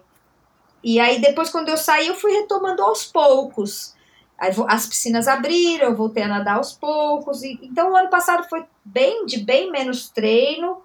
Eu fiz uma prova de ciclismo que teve, que foi o Letap, que teve em dezembro, consegui fazer. Aí tava pedalando direitinho, que eu treinei mais pedal e, e só. Então foi, foi um ano bem diferente, mas eu não senti muita falta, porque eu acabei passando seis meses no Covid, saí em setembro, aí eu tive tipo um, um luto, e todo mundo que estava lá com, comigo vivendo aquilo teve, a gente viveu um, umas semaninhas de luto, porque quando você vive muito intenso um negócio e ele acaba, a gente fez umas cinco despedidas e chorava e não sei o quê, e e aí depois eu voltei para o transplante, e aí depois de um tempinho foi, a gente se adapta de novo, e aí a vida estava começando a voltar ao normal até o meu acidente. então e, foi isso. E a gente não pode, óbvio, é, terminar essa conversa sem falar aí da, dessa, desse papel, você já passou rapidamente por ele, que você é, pegou para você de estar tá se comunicando e passando é, bastante, eu acredito, né, da, da tua vida, da tua realidade, do, do teu aprendizado de vida, né, afinal de contas, você já viveu aí o suficiente e de maneira bem intensa para poder é, passar mensagens legais. Não é à toa que eu te chamei, né, para a gente conversar. Aliás, é um pedido de diversos ouvintes, né? Eu tive que antecipar, a, a enfim, tive que antecipar a, a, o convite porque as pessoas começam a pedir, começam a pedir, né? Enfim, e, e, e aí eu fui fazer uma conta aqui, Luciana. Eu acho que para você talvez vá, vá significar um pouco. Eu não sei se você já parou para ver, mas assim, hoje você na sua conta no, no Instagram você tem três vezes e meio a população de Divinolândia, né? É, te seguindo. É uma quantidade grande de pessoas, né? Interessante. né? É, é uma quantidade Verdade, grande, né? 38 mil, Interessante quase isso. 39 mil pessoas. Talvez quando esse episódio for ao ar já É. deva estar batendo aí os 40, quer dizer. Então, assim, é muita gente que te acompanha, os teus posts. Eu, eu fui até o primeiro, É. que foi no meio de 2012. Você começou postando coisas dos teus filhos, depois um postzinho, acho que o quarto, Com meu filho, quarto né? post era É. você já com a camisa da MPR correndo. Eu correndo na é, uma USP. foto até embaçada. É um selfie da É. USP, eu lembro. A vergonha, só, só muito endocannabinoide para fazer postar aquela foto. que eu ainda era super Então, aí a gente vai tímida. vendo, cara, que o Enfim, negócio foi evoluindo, né? É, é, em termos de, de conteúdo, a- a- ampliando o teu, teu horizonte. É, mas, claro, né? E, e- e focado no esporte, posts cada vez menos frequentes, eu entendi, da tua rotina. De repente, a gente percebe que houve uma mudança legal, né? No layout e tudo mais. Imagina que você tenha contratado aí uma mega empresa para fazer toda essa repaginação. Não, da- não contratei ninguém. Sou eu. é uma empresa de uma pessoa é, mas só. curso sou de eu. modelo você fez. Curso de modelo você fez, porque as fotos estão cada vez melhores, o visual está cada vez mais legal. Eu tenho certeza que o Marcelo ajudou bastante nisso, né? Também por conta do trilo. Mas sabe, Bogli, que eu acho que as pessoas imaginam, imaginam de verdade que existe uma superprodução e eu faço 100% de tudo. E eu acho que 90% das fotos eu tiro sozinha, com um tripé, ou eu coloco a máquina fotográfica numa pedra. De verdade. Olha os É que segredos eu revelados, gosto os segredos de tecnologia, revelados. eu gosto de mexer. Não, é sério. Então, assim, eu que eu filmo, eu edito, eu faço a capa, eu faço o logo, eu faço tudo, eu coloco a legenda e eu posto. E eu que respondo. As pessoas acham que tem uma empresa. Eu faço tudo sozinha. Tá. Quando hou- houve algum momento na, nesse, nesse processo, desde 2012, que alguém ou você descobriu, tipo, eu vou, vou começar a investir mais, mais energia e tempo nessa comunicação, porque já é sabido de todo mundo, né? A, a história do Instagram, principalmente, que, que eu acho que é o mais popular aqui no Brasil, é uma coisa muito legal, porque você de fato cria um, uma linha direta com, umas com um monte de pessoas que talvez no começo você conheça, de repente você não conhece mais, e no teu caso você não tem como conhecer quase 40 mil pessoas, mas que você começa a criar esse, essa linha de comunicação que é o teu canal, que né, é, é o teu jornal, é a tua revista, é o teu diário, e aí você vai tendo os feedbacks e você então vai, vai seguindo aí o caminho que, que, enfim, que você curte e que as pessoas também apontam como sendo o caminho que elas querem consumir é, houve algum momento que, tipo, alguém chegou, ou você leu, ou alguém te disse, pô, começa a se dedicar mais, você leva jeito, ou isso aqui tá muito inspirador. Como é que foi esse processo da Luciana também agregar mais um fator à vida dela, de ser também uma influenciadora, uma produtora de conteúdo, uma geradora de conteúdo? Então, na verdade, não nunca, nunca houve algo programado e diferente do resto da minha vida que, né, eu trabalhava com meta e tal, a rede social para mim era algo que eu usava como todo mundo e que foi crescendo um pouco organicamente. Mas acabou que muito recentemente eu descobri que, na verdade, era algo que já tinha a ver com a minha personalidade. Eu descobri isso na minha terapia, porque eu falo sobre isso, inclusive, porque a gente questiona, né? É, é, várias questões, eu pelo menos, do que vale a pena, do que não vale a pena, essa exposição e tudo mais. E falando com o meu terapeuta, eu comecei a perceber, eu fui chegando à conclusão que há muito tempo eu fazia várias coisas que têm tudo a ver com o que eu faço na rede social. Eu comecei a escrever diário, acho que com uns oito anos de idade. E eu escrevi até bem lá os meus vinte e tantos anos. Diário, papel. Tenho guardado livros e livros. Óbvio que é algo íntimo, mas eu já tinha o hábito de, de falar sobre as coisas e de escrever. Sempre gostei de escrever. E foi algo que me ajudou sempre muito na, na, na profissão e tudo mais. Quando eu fui para a França, eu abri um blog era a época dos blogs. Então eu já tive um blog, chamava Voilá. E eu contei toda a minha experiência na França, uhum. as viagens e tudo mais. Depois, quando eu fiquei grávida, eu abri um outro blog de maternidade. Chamava Ainda Assim Sem Nome, porque eu nem sabia se era uma menina ou um menino. E eu fiz esse blog de maternidade até eu começar o Instagram. E, e eu lembro que no começo, umas pessoas que me seguiam uhum. no Instagram vieram do meu blog. Só que o Instagram acabou indo para o esporte porque coincidiu de ser essa fase onde o esporte começou a ser uma coisa muito importante na minha vida. E acabou que ele virou um Instagram de esporte e ele foi crescendo uhum. organicamente, assim como o esporte na minha vida. E conforme eu fui é, tendo algumas conquistas, as pessoas começaram a me seguir, o, o, o mundo da corrida e do triatlon. E era o que eu tinha. E era como muitos Instagrams de triatletas e corredores são. O que teve um ponto de mudança que eu percebo claramente, tanto de conteúdo quanto de seguidores, foi no Covid. Porque no Covid, até então, algumas pessoas nem sabiam que eu era médica, ou as pessoas achavam que eu só treinava. E no Covid, como aquilo foi algo muito intenso e era o que eu estava vivendo, eu acabei compartilhando com as pessoas e comecei a falar. Eu falava muito pouco, eu postava foto com texto.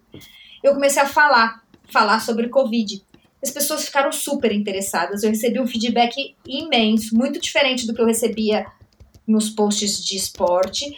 E muita pergunta, muita interação. E eu comecei a gostar uhum. dessa interação. E do quanto as pessoas estavam gratas por eu estar levando uma informação diferente, de qualidade, de alguém que elas confiavam. E eu fui trazendo seguidores novos muito rápido, a coisa cresceu.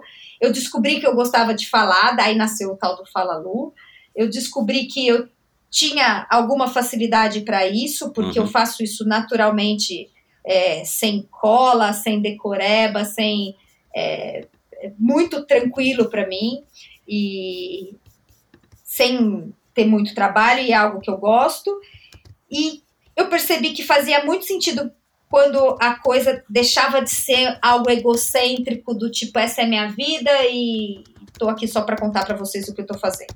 Quando eu comecei a perceber que quando você oferece algo é, para as pessoas, você recebe algo diferente, que, que, seja um agradecimento, que seja um obrigado, porque quando você posta lá, ah, ganhei a prova, tá aqui meu troféu, as pessoas, ah, parabéns. É um pouco isso, ah, meu treino foi esse.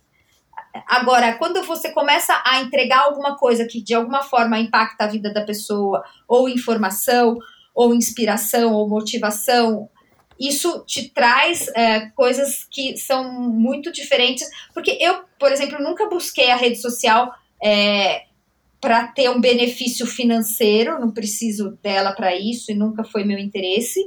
E nem para trazer doente para o consultório, porque eu não tenho consultório particular, eu só trabalho no hospital público. Tem muita gente que quer ir no meu consultório e, e pede na rede social: ah, onde é seu consultório? Eu falo, não, não faço consultório. Então, eu não tenho esse, essa intenção de trazer pacientes e nem é, ganhar coisas. Então, eu acabei tendo uma, uma questão que é a independência, que isso para mim é fundamental, de poder falar e fazer as coisas do jeito que eu quero, e até pelo fato de eu ser meio controladora, assim, eu faço tudo, né? Eu edito, eu escolho, eu falo, eu resolvo como tem que ser. É, eu tenho total liberdade, eu sou muito verdadeira, e eu faço de um jeito que eu gosto, que me dá prazer e que cabe na minha vida, sem nenhuma obrigação com nada, nem.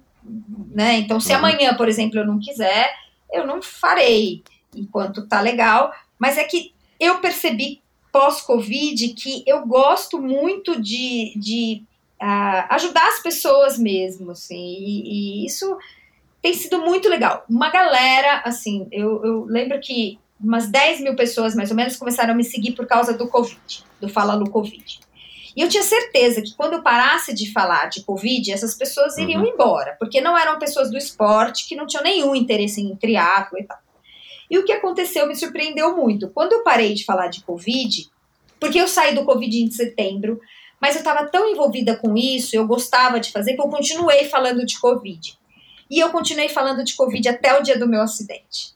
Quando eu sofri acidente, eu fui para o hospital, fiquei cinco dias sem celular, na UTI, depois fui pro, tava completamente fora do planeta, não sabia o que estava acontecendo. E eu parei de falar de Covid simplesmente porque eu nem sabia mais o que estava acontecendo. Eu fiquei um mês internada.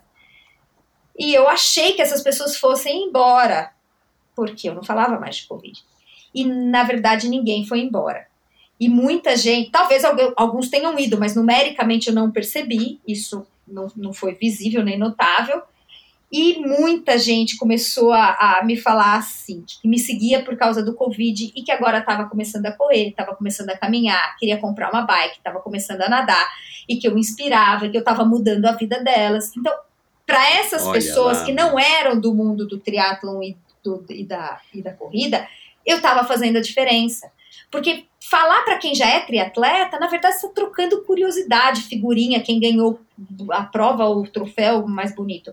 Para falar para quem não é do esporte, aí você impacta, você faz a diferença, você transforma. Eu falei, não é isso que eu quero. Eu quero falar para uhum. quem não é do esporte, uhum. para quem é, o esporte vai fazer muita diferença. Então, para aquela senhora de 50 anos que está sozinha, triste, deprimida em casa e que tem medo de começar, tem vergonha do corpo. E eu percebi que essas pessoas estavam me ouvindo. E essas pessoas são as que estão me ouvindo muito e que me dão muita alegria, muita mesmo. Então, quando as pessoas falam, ah, mas você não cansa, não dá trabalho, eu falo, gente, para mim é um trabalho tão pequeno, perto do, do que eu posso fazer pelo, pela, pelos outros, que vale a pena e eu gosto, assim, ah, eu gosto de, de, de produzir conteúdo, eu gosto de falar, eu gosto de interagir. Então, eu acho que enquanto tá funcionando e tá fazendo sentido, né, dentro da minha vida, para minha família, para é, mas sempre, sempre, sempre com autonomia. Eu acho que isso para mim é fundamental. É, porque senão deixa de ser verdadeiro, né? Deixa de ser eu até poderia ter uma empresa, mas eu acho que eu ia ser tão chata com as pessoas da empresa que não sei se ia funcionar. Então, prefiro, prefiro seguir fazendo mais ou menos. Eu falo, eu peço desculpa, às vezes as pessoas criticam, ah, tem um erro, tem isso que eu falo, gente, juro, sou eu que faço. Então me perdoem se saiu com um erro de grafia ou sei lá, a edição, porque sou eu mesma.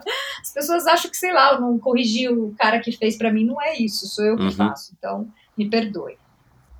E, e essa autenticidade, ela acaba sendo também uma coisa que se auto. A, a, é, é, que, que, cria um círculo virtuoso, né? Porque as pessoas buscam isso, né? imagino, você tem lá algumas marcas que te apoiam, uhum. enfim, né? Você representa algumas marcas, é, e aí eu já passei, né, por todos os teus posts e vi que, que algumas marcas mudaram, concorrentes e tal, mas mais recentemente, depois então do Covid, eu não, eu não, eu não acompanhei esse crescimento do, do, do Covid, eu também não consigo uhum. acompanhar as redes sociais da maneira até como eu deveria, mas as marcas também procuram isso. Aí então vai gerando um reforço positivo, é. né, para você, para as pessoas com as quais você fala, acaba sendo um círculo Exato. virtuoso. E isso dá, dá, dá uma sensação de que você está fazendo uma coisa legal, é. né? Eu, tô vivendo isso até hoje também com endorfina. Nunca imaginei, quatro anos depois, que eu estaria aqui falando para milhares e milhares de pessoas. E, e, não é nem a quantidade de pessoas, mas é exatamente a, a o tipo de mensagem que você passa. E o tipo de mensagem que você passa é uma mensagem que está uhum. agradando e que tem uhum. valor para muita é. Isso eu acredito, então, que no teu caso acaba sendo uma coisa também é, que não pese no seu dia a dia. Exato. E até, assim, as marcas com as quais eu escolho me associar, é, eu tenho é, um, um, relacionamento em geral de longo prazo. Então, assim, eu tô com a Nike já há um tempão. É, o Trilo é a marca do Marcelo. É, o Strava também estou há um tempão, conheci a Rona Nike, é, porque como eu não faço isso realmente com interesse financeiro, e, eu escolho muito bem, é, porque eu quero manter a minha autonomia e a minha verdade, eu acabo é, tendo alguns parceiros de longa data e, e, que funciona, porque são as coisas que eu realmente uso, que eu realmente acredito, então fica bem natural. Eu jamais vou falar de alguma coisa. Eu já, já, já cometi alguns erros é, lá atrás e de, sei lá, receber produto e tal. Atualmente, às vezes a pessoa quer me mandar um produto, eu já aviso, eu falo, olha, eu não uso esse produto, então não me manda não, porque eu não vou falar, né, se for algo que para mim sei lá, não tome iogurte. Não me manda um iogurte, porque meus amigos sabem que eu não gosto de iogurte. Eu não quero mentir para depois meus amigos falarem, Lu, que hipocrisia você tá falando de iogurte. Exato, Se todos os meus amigos claro. sabem que eu não tomo iogurte, então eu jamais vou aceitar alguma coisa que seja um iogurte. Então, para mim, assim, tem que ser verdadeiro. As pessoas têm que saber que aquilo é o que eu de fato gosto e, e que senão não, não funciona. Não faz sentido, é, e, e você não precisa exato, disso, né? Então, exato. além de tudo, você não é, precisa. Exato. É, você, você fez um post recente é, é, fazendo uma pose lá de, de yoga, sei lá, e você fala de meditação. E aí eu tenho um ouvinte aqui, um ouvinte bacana, o Marcos Mange, lá do Rio, ele perguntou, é, enfim, qual que é a sua dedicação à meditação, quando que você começou a meditar uhum. e como é que isso interferiu na tua, na tua recuperação. Uhum. Queria saber isso. Quer dizer, o Marcos queria saber isso e, e eu achei a pergunta bem legal. Eu comecei, eu comecei na época da pandemia, que eu estava muito ansiosa, e aí algumas pessoas me indicaram aplicativos de meditação, porque para quem não tem a prática ainda é sozinho é muito difícil, mas com o aplicativo é bem legal para começar. Funciona. Tem uns aplicativos muito legais. E aí eu comecei a, a fazer usando o aplicativo e, e gostei muito. Eu tinha muita dificuldade. Então, às vezes, eu tinha que encontrar alguns, é, alguns dentro do aplicativo, alguns que fossem bem, assim, beabá mesmo, para eu conseguir focar naquilo e meu pensamento não começar a ir para outro lugar, que na meditação o ideal é, é que isso não ocorra. E aos poucos eu fui aprendendo. Não foi fácil, porque eu realmente sou muito agitada, tenho minha mente muito acelerada. E, e aí eu comecei a conseguir fazer, e, e, e o Marcelo também, foi legal, que ele também começou a fazer. E, e depois eu até consegui meditar sem o aplicativo depois de um tempo, que é mais difícil. Às vezes eu volto para o aplicativo quando eu começo a ficar muito. E depois do acidente, aí foi muito importante, muito importante mesmo. É, até no hospital eu já, já comecei, a, lá no Luci eu voltei a fazer meditação, e quando eu voltei para casa, no, no, primeiro mês em casa, que foi um mês difícil, tinha muita dor, então era muito difícil dormir, Aí eu comecei a fazer meditação para dormir, para me ajudar a relaxar. Então foi, foi um mês que eu usei muito. E aí comecei também com a yoga, porque eu estava com essa questão da mobilidade da coluna. E eu tenho, já era encurtada, aquela história, e eu estava tendo que fazer muito exercício de mobilidade. E aí mistura um pouco as duas coisas, é legal. Então tem me ajudado a ficar menos encurtada, a fazer um exercício importante de mobilidade, mas com essa questão mais introspectiva, de, de ter um pouco de, de, da, da respiração, da meditação, então uma coisa junto com a outra. E depois eu fui estudar os benefícios reais, assim, eu sabia que para mim funcionava e que eu me sentia bem. Mas quando você vai levantar literatura e estudar os benefícios da meditação, eles são extremamente reais e mensuráveis. E tem muita coisa publicada de alteração neurofisiológica e liberação de neurotransmissor e alteração de cerebral de neuroplasticidade, é um negócio muito, muito bacana, que foi uma coisa que eu comecei a estudar por causa da minha dor. Então, a minha dor me levou para esse, esse caminho, que eu sou assim, né? Se eu tenho um problema, eu quero quero resolver, eu não fico passiva. É, vou lá no médico, o que ele fala é uma verdade. Eu fui estudar, falei, como eu vou lidar com essa, essa minha dor e que é algo importante? Eu quero estudar, quero saber o que está acontecendo. Eu fui estudar meu cérebro, fui estudar meu sistema neurológico e comecei a estudar muito neurociência e nisso entra tudo. Ah, como é que é a acupuntura? Por que, que funciona? E como é que funciona? Então tá. Ah, e a meditação, e a yoga, e o relaxamento, e, e como que tudo isso está interligado com a minha dor, o meu controle de dor, e, está tudo muito interligado. E esporte, né? Então é muito interessante, estou aprendendo muito, muito, muito, estou nessa fase agora de estudar bastante e aprender bastante. E, e qual que é a tua ligação com com a filosofia é, do estoica, né, o estoicismo. Você me disse também que, uhum. que seria uma das coisas que você eventualmente gostaria de, de falar. Então, interessante. É, eu sempre gostei de filosofia. Eu estudei filosofia com uns 14 anos, 13. Eu lembro que eu li O Mundo de Sofia, que foi um livro que fez super sucesso, aí fiquei encantada e aí eu comprei uma coleção de filósofos e estudei bastante filosofia e sempre estudei filosofia, sempre gostei. E aí a filosofia que mais é, veio de encontro com a minha forma de ser, de encarar o mundo, e principalmente nesses últimos anos, foi do estoicismo, que é uma filosofia super antiga, começou com Marco Aurélio, e que é essa história de, de viver o presente integrado com a natureza, de ter alguns princípios do tipo fazer o bem então, se você está fazendo bem, isso basta. Então, são algumas coisas muito simples. É tentar controlar aquilo que você pode controlar e que você tem impacto, e as coisas que você não controla, é, você tentar com que isso tenha o mínimo possível de influência sobre o seu sentimento. Então, se, se, se você conseguir levar a vida com essa filosofia, é, é lógico que ninguém consegue 100% ser estoico, mas eu tento uhum. é, usar essa filosofia para minha vida. Então, por exemplo, sei lá, um cara me fecha no trânsito e bate no, no meu carro e eu atraso. Antigamente eu ficaria louca da vida e muito irritada e muito nervosa.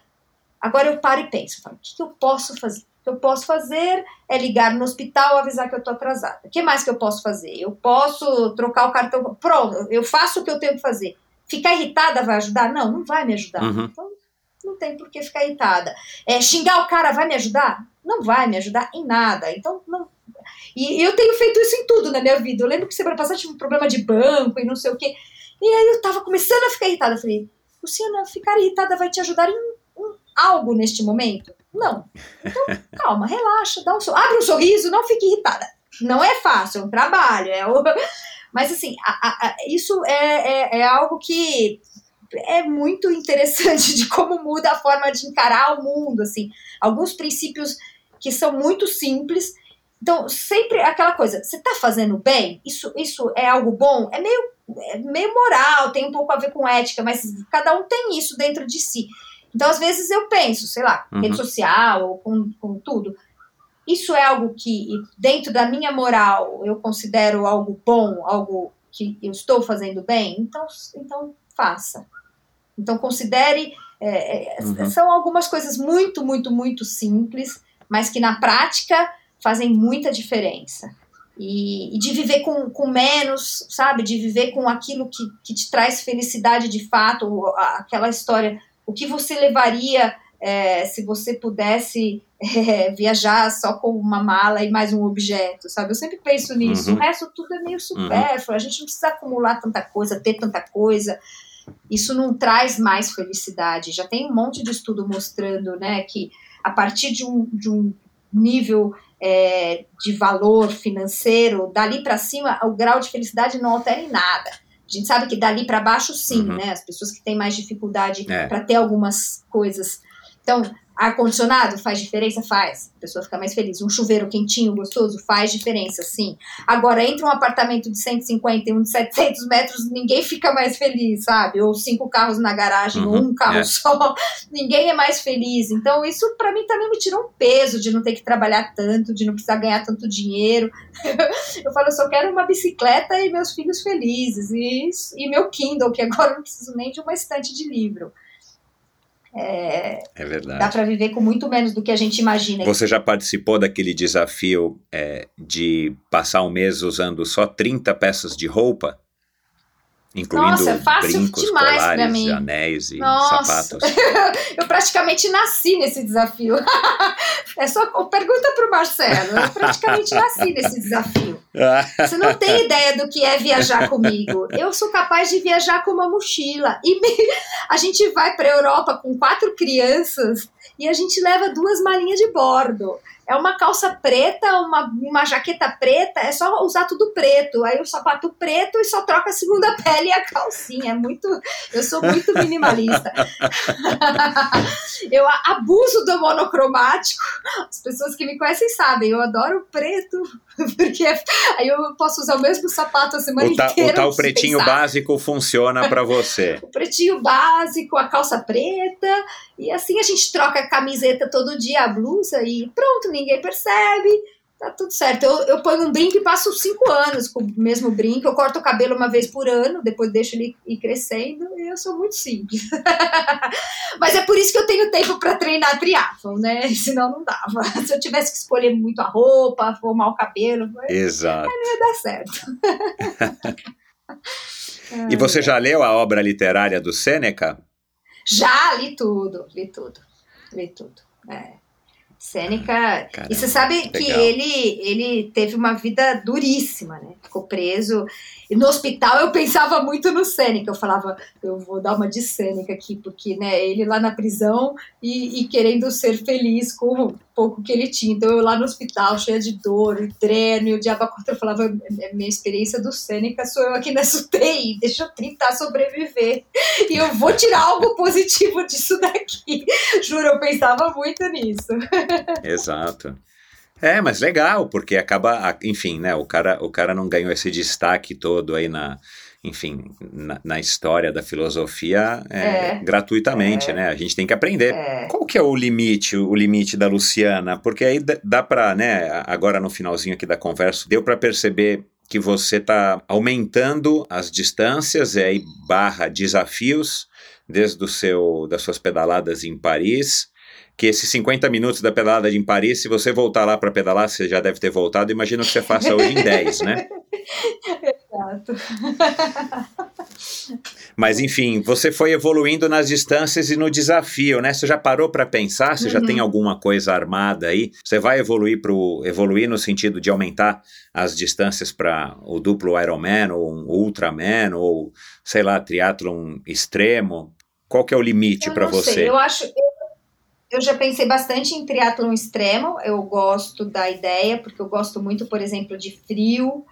Eu nunca pensei em Ultraman, porque eu acho que eu não vou conseguir nadar os 10 mil. Uh, mas também não tem essa, essa questão de querer aumentar, aumentar. É, eu tenho a certeza hoje que eu preciso do esporte. Então, algumas coisas eu já pensei. Já pensei, por exemplo, em, em, em, em provas de é, aventura, em provas de montanha. Eu acho que eu não sou muito habilidosa, eu tenho medo é, de me machucar, mas eu vou gostar da natureza, do ambiente. Todo mundo que faz montanha fala que o contato com a natureza é muito intenso, muito legal. Então, é, isso eu tenho vontade, fazer provas é, mais, por exemplo, corrida de montanha, ou. Mas eu sou bem feliz também no, no triatlon tradicional fazendo Ironman, porque tem lugares muito lindos que eu gostaria de fazer provas de Ironman. A minha ideia Uhum. era, antes da pandemia, parar com a sequência que eu estava vivendo de fazer uma prova e ir para Kona, uma prova e ir para Kona. Sem nenhum, pelo amor de Deus, as pessoas acham que isso é arro- quase arrogância, né? Pelo amor de Deus, não é. É porque o meu dinheiro, meu, minhas férias são limitadas. E aí eu tava gastando muito minhas férias e meu dinheiro indo para Kona. E aí tem um monte de Ironman muito legal no mundo que eu quero fazer. Então a minha ideia, eu tinha combinado com o Marcelo, é que eu ia parar de, de todo ano ir para Kona, porque realmente é muito caro. Para eu poder fazer, por exemplo, uma prova na Suíça, uma prova né, em outros lugares que eu tinha vontade, no Oriente e tudo mais. Então, essa era a minha ideia antes da pandemia. Aí na pandemia virou tudo do avesso, agora a gente vai ver o que vai acontecer mais para frente. Mas eu acho que é, eu sou bem feliz com, com o triatlon, mas eu seria bem feliz só com a corrida também, é, porque é algo que já me satisfaz. Então, o que eu sei é que eu quero seguir sempre com o esporte na minha vida, seja ele de performance ou não, competitivo ou não. E fora o esporte, é, que eu mais tenho são coisas legais que eu quero fazer da minha vida. Nossa, na minha vida profissional eu faço muita coisa legal e cada vez tenho mais vontade de fazer coisas novas e sou super empolgada com tudo que, que eu tenho aí para viver. Então, minha vida nunca é mu muito monótona, porque eu sempre tenho coisas novas acontecendo e descobrindo, aprendendo. Acho que isso vai ajudar minha mente a se manter jovem por um longo tempo, embora o corpo nem sempre acompanhe. A Nina e o Zac estão seguindo aí esse caminho é, é, que você está trilhando aí nos últimos 10 anos. Eles adoram esporte, eles fazem muita coisa, eles é, são super animados para atividade física, então eles fazem todo dia esporte, todos os dias. E eles fazem natação, o Zac joga futebol, agora ele tá jogando polo, a Nina faz ginástica artística, os dois jogam basquete, handball, então eles são aqueles que fazem tudo. É o oposto da minha infância, né? Vai ser legal porque eu acho que na adolescência é bacana essa criança que é boa em. pode não ser o melhor, mas que joga tudo. Então eu sempre deixei eles escolherem, fazendo o que eles têm vontade, e o legal é que eles gostam tanto que eles fazem tudo que aparece, assim, é muito legal. E para eles é super natural, o esporte é meio que a vida. Eles sofreram muito é, na pandemia sem esporte, sabe? Eu tive que me virar nos 30 aqui dentro de casa numa fase, porque eles sentiam muito, muita falta mesmo de, de correr, brincar e fazer esporte. A gente descia no prédio e ficava correndo em volta do prédio, porque foi duro. Mas agora eles estão de volta aí com essas atividades e eles adoram. Algum deles já demonstrou interesse em seguir a profissão dos pais? Não, eles falam ainda, estão naquela idade que assim, meu filho fala, ah, eu quero ser jogador de futebol, ciclista, agora ele quer ser jogador de polo e médico, é meio isso. Aí eu falo, não, filho, não dá. Ele fala, não, tipo Sócrates. Delícia. meu. Ai, meu Deus. É, eles ainda são, são novos, então estão naquela fase. Minha filha também fala, mistura tudo. É, Eu não quero influenciar de jeito nenhum, porque eu acho que o mais legal é eles irem descobrindo os desejos, as vontades, os talentos. Então, deixo super, super livre mesmo. Eu acho que hoje tem tanta coisa legal para fazer que nem existia na nossa época, né? Que tem muita profissão nova, muito bacana. Pois é. Então, qualquer coisa, né? Mudou muito, o mundo mudou demais. E no teu e na tua é, no teu papel nessa tua nesse lado da tua vida como influenciadora, acho que foi no ano passado, né, que você reformulou o teu site, fez logotipo e tudo mais, uma marca que aliás foi Não, muito bem, isso tudo eu fiz. criada. isso, isso tudo eu fiz. Eu fiz faz dois meses. Eu, é a minha cara isso, é a minha cara. Que eu cismei que eu queria um site. Ah, eu quero um site, eu quero um site, eu quero um site, eu quero um site. Eu fui aprender a fazer um site, aí eu entrei no WordPress, cursos de YouTube, de WordPress. Eu fiz meu site em quatro dias. é, cheguei segunda-feira para o meu chefe. Meu chefe, é, eu adoro meu chefe, eu aprendo muito com ele. Eu falei, professor.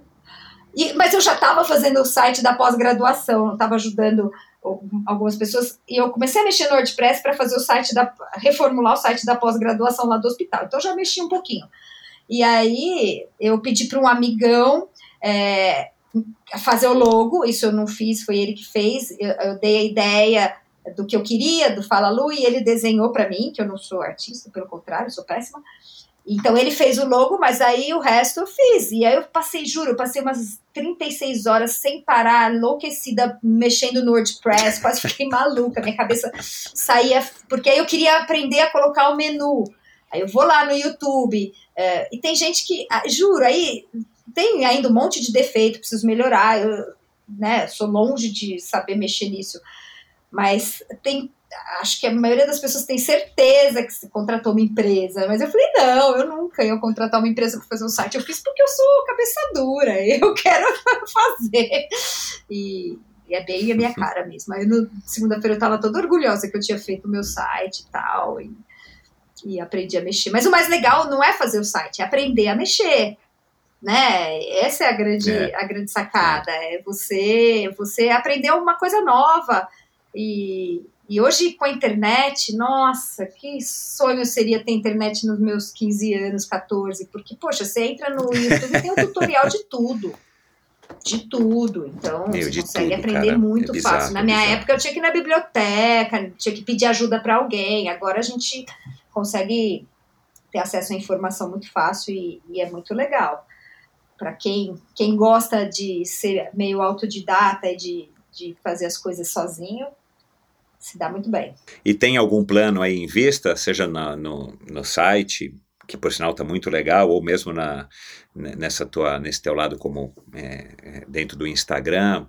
Por exemplo, o Fala Lu pode se tornar um podcast daqui a pouco? Não, podcast não, porque eu acho que tem tanta gente legal fazendo podcast. Não, não, não quero fazer podcast. É, eu, eu fico no limite assim da minha. Porque assim, eu poderia, por exemplo, fazer conteúdo de YouTube, mas eu acho que eu não tenho qualidade para o que eu gostaria no YouTube. Eu acho que para o YouTube, por exemplo, eu precisaria de um grau um pouquinho maior de profissionalismo. Então, teria que filmar com uma câmera melhor é, um som. É, eu não tenho nada disso por enquanto, e nem sei se eu tenho tempo, porque eu faço atualmente com celular mesmo, em casa, né, bem, bem amador, que está no limite, assim, para o IGTV, as pessoas curtem, mas está no limite. Então, eu faria conteúdo para YouTube, alguma coisa de vídeo, se eu tivesse realmente aí já um pouquinho mais de profissionalismo para ficar melhor. Também não gosto da coisa muito mal feita, eu gosto da coisa bem feita. É. É, mas então pode acontecer, talvez se alguém me ajudar, se eu tiver alguém é, que possa, por exemplo, filmar e editar, porque eu gasto um tempinho.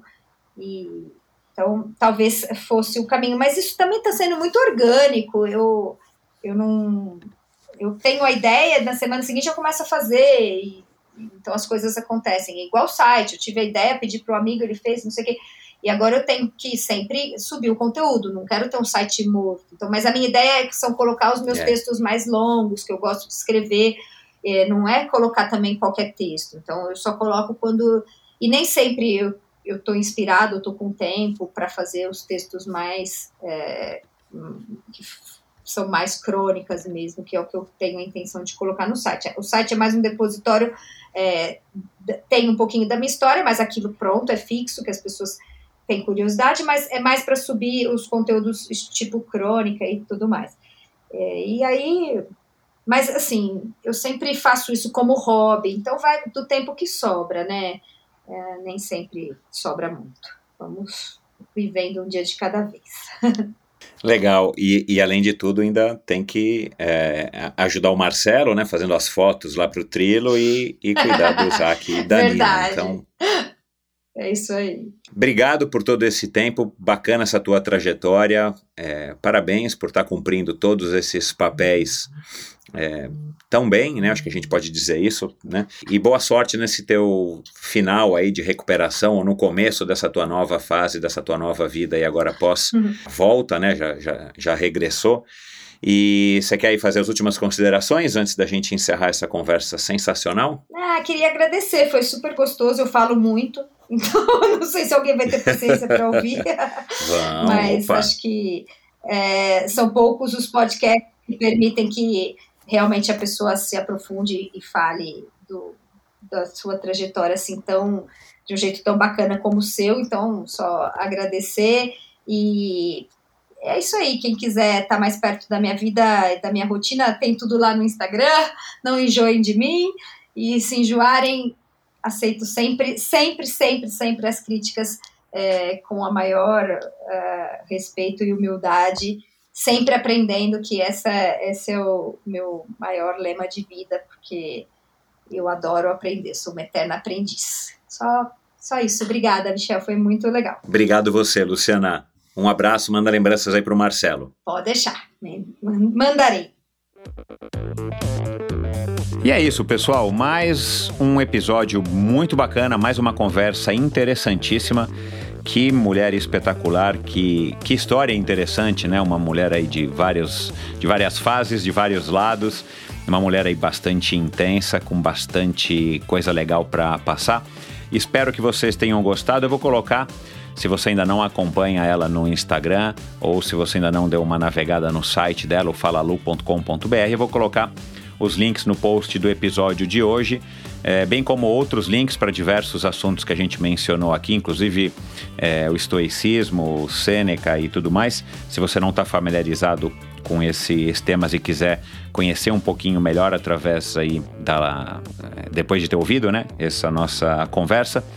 E a gente conversou aqui, né, desse, desse momento é, que ela vinha passando pós-acidente.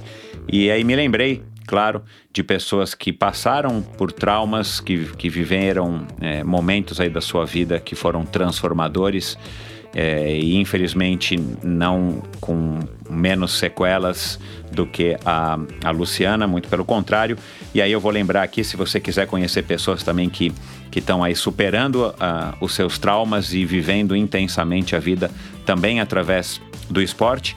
A Fernanda Haide, a Dani Nobili, o Diogo Ratacheski, eh, o Vladimir Virgílio, que ficou cego, se eu não me engano, com 32 anos ou 30 anos, enfim, de repente ele se viu cego, uma história muito legal. Uh, o Lucas Vasconcelos, o primeiro, quer ser o primeiro triatleta com síndrome de Down, é o primeiro triatleta com síndrome de Down. Nós gravamos aí eu, ele o pai dele, enfim, foi uma conversa aí bem interessante. A Rosana Merino, que foi uma das melhores triatletas dos anos 90 e que de repente se viu aí também é, tetraplégica e hoje ela já está aí é, conseguindo fazer um pouquinho de esporte, com um pouquinho de movimento aí das, dos, das mãos, completamente dos braços e das pernas, enfim, são histórias que você ouve, que você só ouve aqui no Endorfina Podcast. Dê um alô para Luciana, dê um alô para mim. Digam o que, que vocês acham dessa, o que, que vocês acharam dessa conversa, quem que vocês querem ouvir. Se vocês ainda não assinam a newsletter do Endorfina, sua dose extra de inspiração, toda sexta-feira eu solto um e-mail com dicas, com assuntos que eu acho que são relevantes de compartilhar com vocês. Vai lá no meu site endorfinabr.com, deixe seu nome e o seu e-mail e a partir já da próxima sexta-feira você vai receber.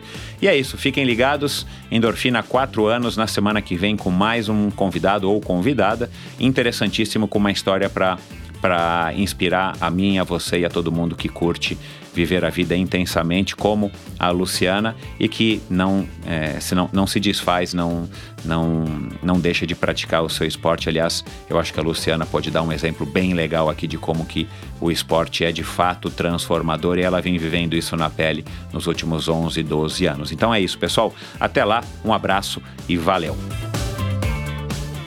Esse episódio foi um oferecimento da Titanium Vida, Saúde e Previdência. Quase 20 anos de história, o comprometimento total com seus clientes e uma alta credibilidade, ela oferece as melhores condições em proteção e segurança que você encontra no mercado, com planos de seguro de vida, saúde e viagem. A Titanium oferece serviços para o seu bem-estar, como o seguro de vida resgatável, que além de resguardar e proteger o futuro das pessoas que você ama, te dá a opção de resgatar os valores em seu seguro para utilizá-los no que quiser ou precisar. E o seguro saúde com cobertura mundial e livre escolha de médicos, clínicas e hospitais. Colocar a Titânio em seu futuro é uma escolha sensata. Aproveite os melhores momentos da vida com quem você ama, livre de preocupações com o amanhã. Siga e conheça mais sobre a Titanium através do seu perfil no Instagram em titanium.consultoria. Não conte com a sorte, conte com a Titanium. E esse episódio também foi um oferecimento da Bovem Energia. Bovem há uma década fornecendo energia e gerando resultados para consumidores no Mercado Livre. Quer ser livre? Fale com a Bovem, energia que inspira. Saiba mais em bovem.com.br e através do perfil no Instagram Bovem Energia. Esse e todos os episódios do Endorfina são editados pela produtora Pulsante. Obrigado por ouvir esse episódio do Endorfina. Acesse o endorfinabr.com, vá no post do episódio de hoje para conhecer um pouco mais sobre o meu convidado e alguns assuntos abordados em nossa conversa. Lá você ainda encontra todos os episódios do Endorfina. Siga o Endorfina BR no Instagram e confira imagens inéditas e inusitadas dos meus convidados. Participe enviando comentários e sugestões. Se você curtiu, colabore assinando Endorfina no seu agregador de podcasts preferido e compartilhando com seus amigos.